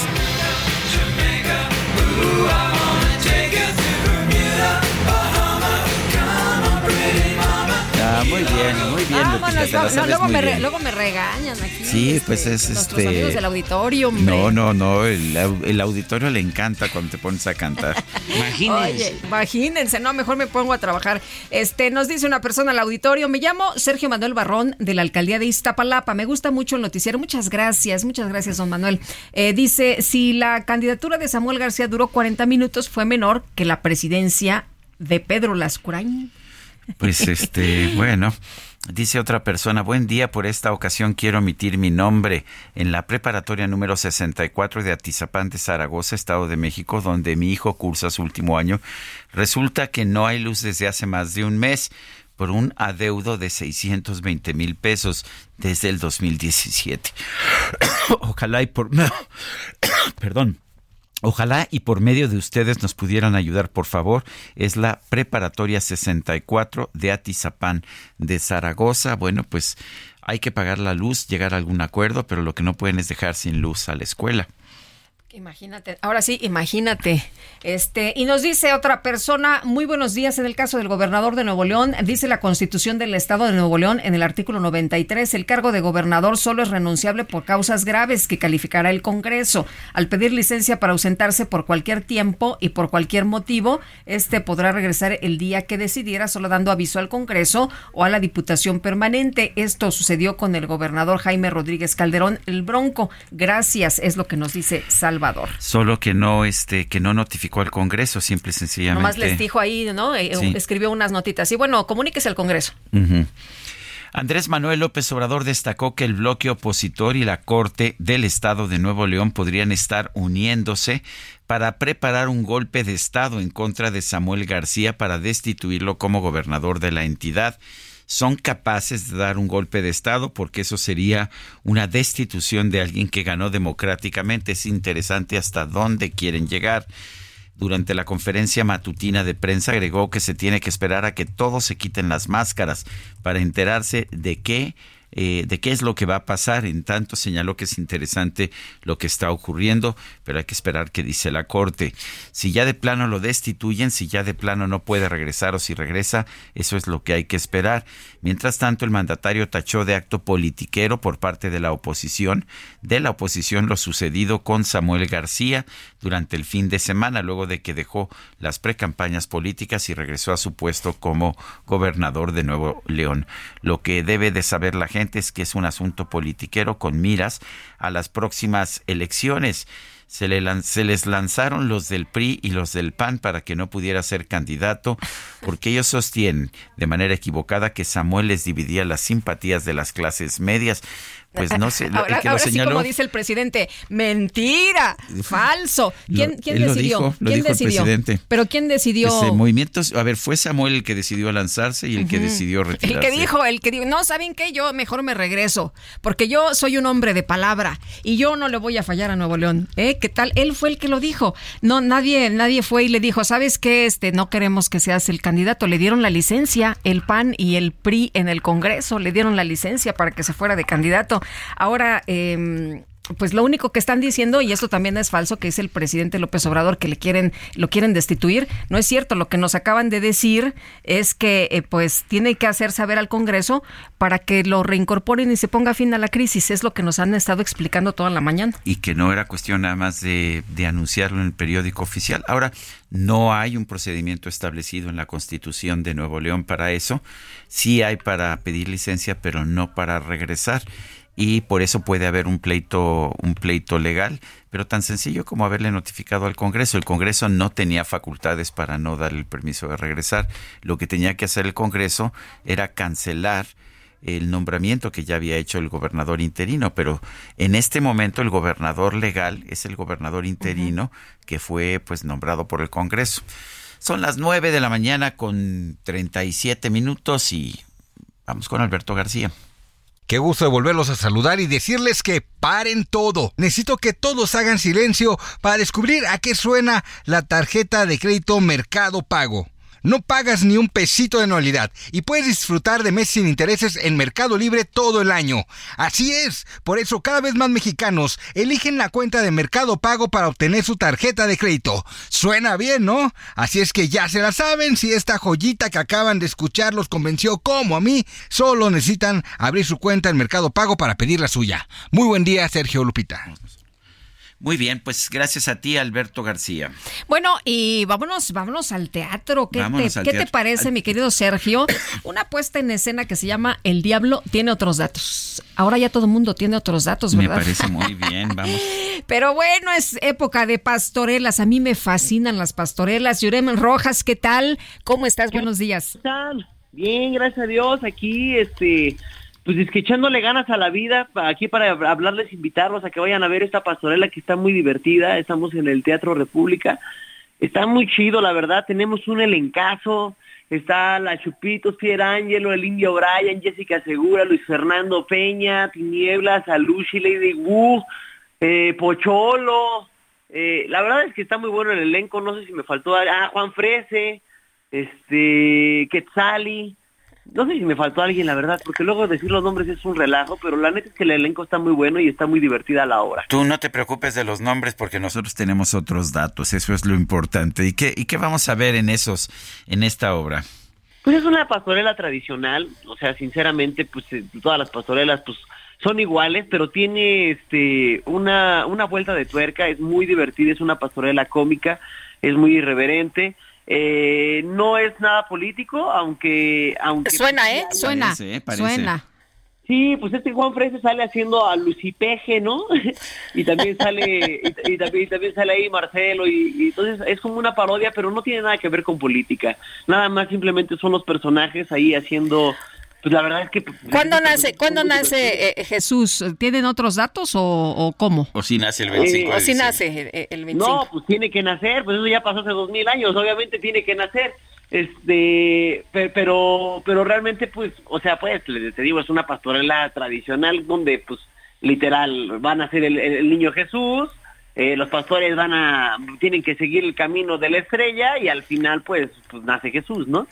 Pero, pero no, hombre, es muy divertido todo lo que va pasando a la mitad y este, lo que nos ha pasado últimamente es que pues ninguna pastorela ha sido igual, o sea, nos hemos presentado dos fines de semana, o sea, sábados y domingos y todas han sido diferentes, ha sido muy divertido, es muy divertido estar en el escenario, la gente la ha pasado increíble, hay muchas risas, hemos tenido teatro lleno todas las veces, entonces, este, pues, pues vayan, la verdad es que está, está muy chido. Eh, Yurem, cuéntanos en dónde los vamos a ver, eh, eh, qué días. ¿A qué horas? Mira, vamos a hacer, vamos- estamos en Teatro República, ahí estamos sábados y domingos, eh, las funciones creo que son los sábados a las 8 y los y los domingos a las cinco y media, 6. Eh, y también estamos yendo a otras a otros lugares porque pues gracias a Dios nos ha ido bien, entonces nos han estado pidiendo en otros lados.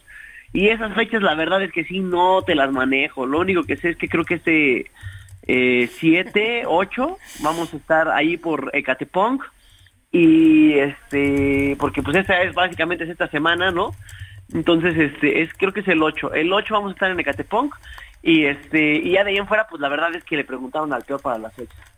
Ay no sé qué día vivo ahora quieren que ahora quieren que me aprenda todas las fechas no sean así. Está bien, está bien. Entonces, este eh, próximo fin de semana en el Teatro de la República. Sí ahí nos vemos va a estar muy divertido y este y pues nada los esperamos también ustedes dense una vuelta para que vean la obra está muy divertida y la pasamos muy bien la verdad Muy bien. Yurem, muchas gracias por invitarnos al teatro. Muy buenos días. igual nos vemos Hasta bendiga. luego. Gracias, igualmente. Oye, a mí me fascinan las pastorelas, ¿eh? a mí me encanta, ¿Ah, sí? me divierte muchísimo siempre que puedo, este, las veo. Eh, me acuerdo una de Miguel Sabido que era Ah, eran sensacional, eran muy buenas, muy buenas. buenas. Y, y- y todavía me tocó ver aquí en el sur, este, a Rogelio Guerra. Imagínatelo vestido de ar- Arcángel San Gabriel, ¿no? Bueno, bueno. bueno, bueno, qué cosa tan más maravillosa. No, pero un ángel acaba de entrar a nuestra ¿Ah, sí? cabina. Y no sé si sea el arcángel, el arcángel Gab- Gabriel, pero, pero está con nosotros Blanca Becerril. Siempre me da mucho gusto ver a Blanquita, te podemos decir. Es que así te digo, así te dice todo el mundo aquí en el Heraldo. Blanca Becerril es periodista, es conductora de El Heraldo Radio y está de estreno. Hoy mismo, hoy mismo, saliendo de aquí, eh, va a tomar estos micrófonos. Es más, dice que ya ahuequen. Todavía no, ¿Cómo todavía estás, no. Blanca? Qué gusto saludarte. Muy buenos días. Muchas Bienvenida. gracias por darme un espacio en su programa y tengo que decirle a toda la audiencia que es la segunda vez que yo hago radio con esta eh, pues empresa, con el Heraldo Media Group y la primera vez que lo hice fue cuando inaugurábamos justamente los micrófonos del Heraldo Radio y ustedes me dieron la patadita de la buena suerte y vaya que fue buena suerte porque estuvimos dos años haciendo radio con ustedes, así que Yo, muchas yo gracias. te quería dar una patadita, pero Lupita Juárez ya sabes cómo es que te pegó un santo. sa- No, no, santo no, de ninguna manera. Respeto mucho a mi compañera Yo sé, yo Claro. Blanca Pero estás, mantienes tu programa de tele en el Heraldo, sí. ¿verdad? A las Por 12 del día, de lunes a viernes, por el Heraldo Televisión estamos Y con de 10 a 11 y de el 10 a programa, 11. de- pero además es Ponte al Día, es una revista, es Exactamente. Cuéntanos de tu programa No Ponte vamos a al Día. hablar nada de política, no Ah. vamos a hablar nada de las notas duras que normalmente ustedes dan. O sea, después de Lupita y Sergio, un descanso de la Sí. polaca. sí, exacto. Porque además vamos a tener, Sergio Lupita, vamos a tener música, entrevistados de primer nivel que nos van a hablar desde cómo tener una relación buena de pareja, una buena relación, incluso en tu familia. Híjole, híjole, se me hace que nos vamos a quedar aquí al programa. Vamos a hablar también de Eh, Sergio y yo nos cultura. interesa este tema. Bueno, no, es que además después de pandemia creo que a ustedes también les tocó la salud mental y la, y la salud Uy, emocional. no, Blanca, pues todos los temas nos vamos a quedar aquí contigo. Bueno, pues eso todos, vamos a hablar, todos nos, todos nos llegan. Además, a todos nos gusta comer bien, beber bien, estar bien, incluso los fines de semana o en las vacaciones. También vamos a tener Sí, soy. pues, muchas recomendaciones para dónde pasar un muy buen fin de semana cerca de la Ciudad de México, cerca de Guadalajara, cerca de Monterrey, porque evidentemente nuestro programa va a ser a nivel nacional. Vamos a tocar temas importantes también, por ejemplo, hoy vamos a hablar del tema de la discapacidad, pero también viene Zaira Cepeda a hablarnos de las cinco cosas que sí tienes que hacer y las cinco cosas que no puedes hacer cuando estás emprendiendo un nuevo negocio. Vamos a tener también lo viral de qué se está hablando en redes sociales, música, así que por favor compañeros denme su playlist porque todos los días vamos a tener un playlist diferente de personalidades importantes del mundo, del espectáculo, de la política, de la cultura, por ejemplo. Hoy vamos a tener uno muy especial que ha roto muchos récords a nivel internacional y durante todo el programa vamos a tener justamente pues la música que normalmente la gente escucha cuando le pone This is tal persona. Muy bien. Que nos pase su playlist el señor Obama, ¿no? Ya ves que le gusta mucho la música. justo. Y tiene unos playlists Muy buenísimos. buenos. sí. Sí, pues de eso vamos a hablar también. Por ejemplo, los miércoles viene Moni Vidente con los horóscopos para saber si Tauro, si Aries, si Piscis, cómo nos va a ir esta semana. Viene también, por supuesto, el año nuevo para que nos dé algunas recomendaciones de cómo empezar con el pie derecho. Por ejemplo, yo soy muy ácido a sacar la maleta para viajar durante todo el año y comer lentejas para que también haya dinerito en la casa. Yo no sabía eso. A, a mí me habían dicho que si los calzones rojos o los calzones Sí, sí. amarillos, hasta ahí, en eso me quedé. Y uno ya a estas alturas, Sergio, yo me pongo de todos los colores para que me vaya bien en el 2024.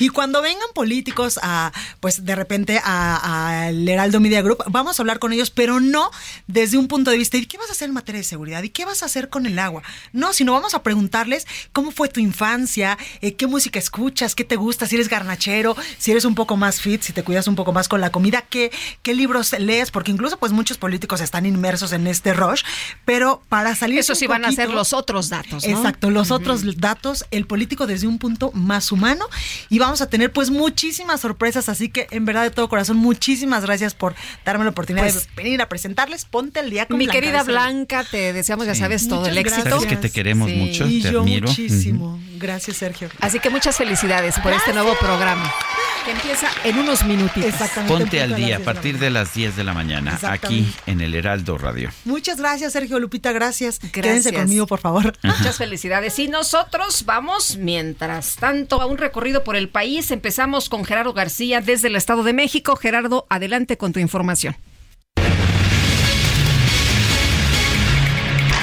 Hola, ¿qué tal? Muy buenos días, Sergio y Lupita. A casi dos meses de ser avalada en el Congreso mexiquense, ya está vigente la reforma penal que castiga hasta con ocho años de cárcel a quien difunde imágenes de cadáveres, pero incrementa a una mitad más si las víctimas son mujeres o menores de edad. Esto eh, tras ser publicado por el Ejecutivo Estatal.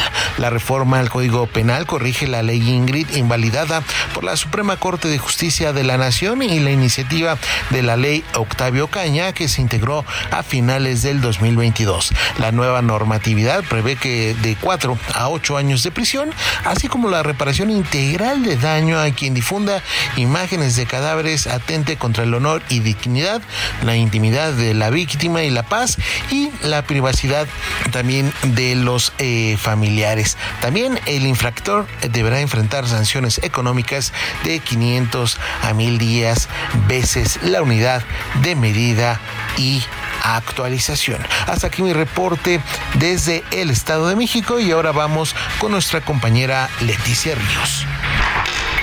Muchas gracias Gerardo. Buenos días Sergio y Lupita. Acompañado por la dirigencia panista mexiquense y cientos de militantes, el diputado local Enrique Vargas del Villar se registró este domingo como precandidato único al Senado de la República por el Estado de México para el proceso electoral 2024 ante el Comité Directivo Estatal del Partido Acción Nacional. Vargas del Villar destacó que con su registro arranca el camino de victoria y liderazgo al 2024, donde el PAN va a ganar el Edomex y la presidencia de la República y aseguró que desde el Senado seguirá defendiendo a México, al Estado de México y Acción Nacional. Dijo que la gente ya no quiere un gobierno represor ni lo que pasa hoy en México, el divisionismo y ataques de todos los días en la mañanera. En la fórmula que recibió el registro por el principio de mayoría relativa para el Senado, está conformada por Enrique Vargas del Villar como propietario y Enrique Quesada Quesada como suplente. Hasta aquí mi reporte, muchas gracias. Bueno, pues ahí el recorrido por el país, eso es lo que pasa en la República Mexicana. Son las 9 de la mañana con 49 minutos. Vamos a un resumen de la información más importante. Desde Palacio Nacional, el presidente López Obrador expresó su respaldo a la decisión de la precandidata presidencial de Morena, Claudia Sheinbaum, de incluir a ex opositores en su equipo de trabajo. Sí, todo lo que ella hace es bueno. No lo veo mal.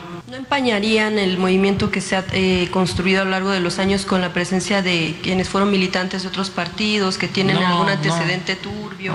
No, ella es lo mejor, lo mejor. Y- Y ya no puedo seguir hablando porque no vayan a pensar que estoy haciendo este, ¿cómo se llama eso?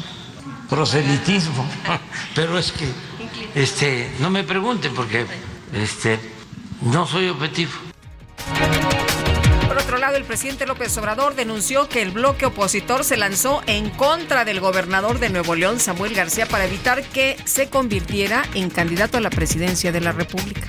Se trata de un asunto politiquero con miras a las próximas elecciones, porque se le lanzaron los del PRI, los del PAN, más que nada el jefe del bloque conservador, Claudio X González, se le lanzó a Samuel García para que no pudiera ser candidato, porque ellos, ya lo dije, sostienen de manera equivocada, pero pues son libres, de que Samuel les dividía las simpatías de las clases medias. Mauro Guerra Villarreal, el presidente del Congreso de Nuevo León, denunció en este espacio que Samuel García se asume como gobernador en funciones a pesar de que la licencia que solicitó sigue vigente.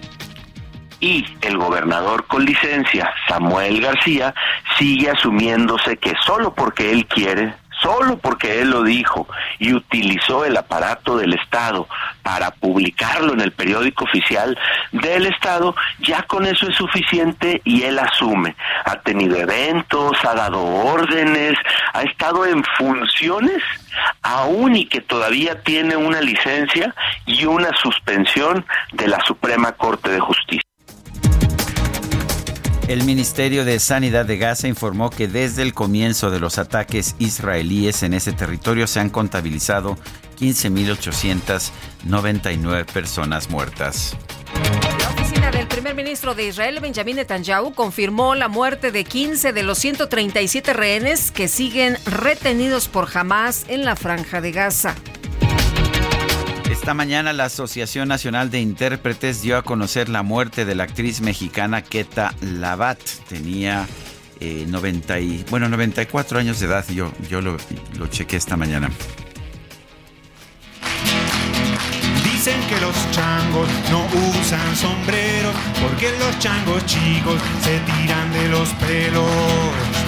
En redes sociales se hizo viral un video que compartió una influencer colombiana conocida como Aleja Villeta, quien expresa su agradecimiento a los mexicanos por haber inventado los changuitos miones. Se refiere a los sombreros con forma de simio que se venden en el bosque de Chapultepec, los cuales cuentan con un sistema para aventar agua.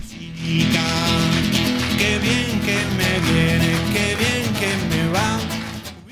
Marica, llevo como cinco días caminando por México. Tengo que decir algo, no sé cómo decirlo. Porque México nos ha dado mucho. Nos dio a Yuya, Talía, nos dieron a la pelada hasta que canta la Guadalupe.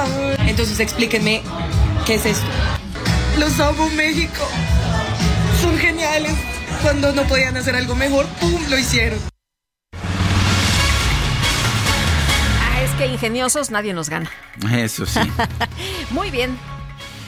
Bueno, pues ah, vamos a... el gobierno de la Ciudad de México informó que las actividades de las fiestas decembrinas van a dejar una derrama económica de 50.236 millones de pesos. Cintia Stettin nos tiene el reporte. Adelante, Cintia. Muy buenos días, Sergio y Lupita. Buenos días al auditorio. Pues el gobierno de la Ciudad de México informó que las más de 264 actividades que se realizarán por las fiestas decembrinas dejarán una derrama económica de 50.236 millones de pesos. El titular de la Secretaría de Desarrollo Económico, eh, Fatlala Akabani, detalló que esta cifra super- supera en un 15% lo registrado en 2022. Añadió que se verán beneficiadas 179.800 unidades económicas, la gran mayoría de tamaño micro y pequeño, en donde laboran 800.000 personas. Expuso que los principales giros beneficiados serán mercados públicos, carnicerías, tiendas de regalos, centros comerciales y tiendas departamentales. Resaltó que 600 millones de pesos serán por la venta de 4 millones de ejemplares de flor de Nochebuena cultivadas en Xochimilco, mm, Xochimilco, Milpalta, Tláhuac y Tlalpan, además de que 238 millones de pesos corresponderán a las celebraciones religiosas del 12 de diciembre, mientras que 37.375 millones de pesos será por consumo de regalos e insumos para reuniones y cenas, intercambios, posadas y consumibles de temporada.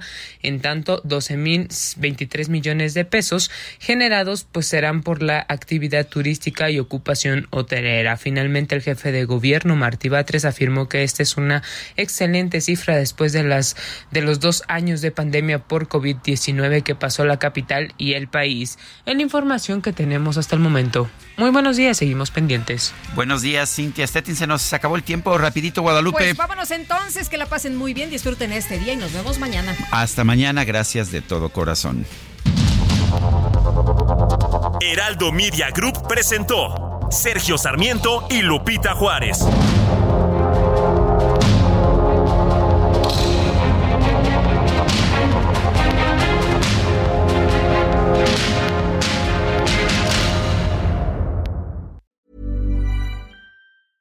Have you ever Googled your own name? Prepare for a shock because your personal info, including addresses and phone numbers, is all out there.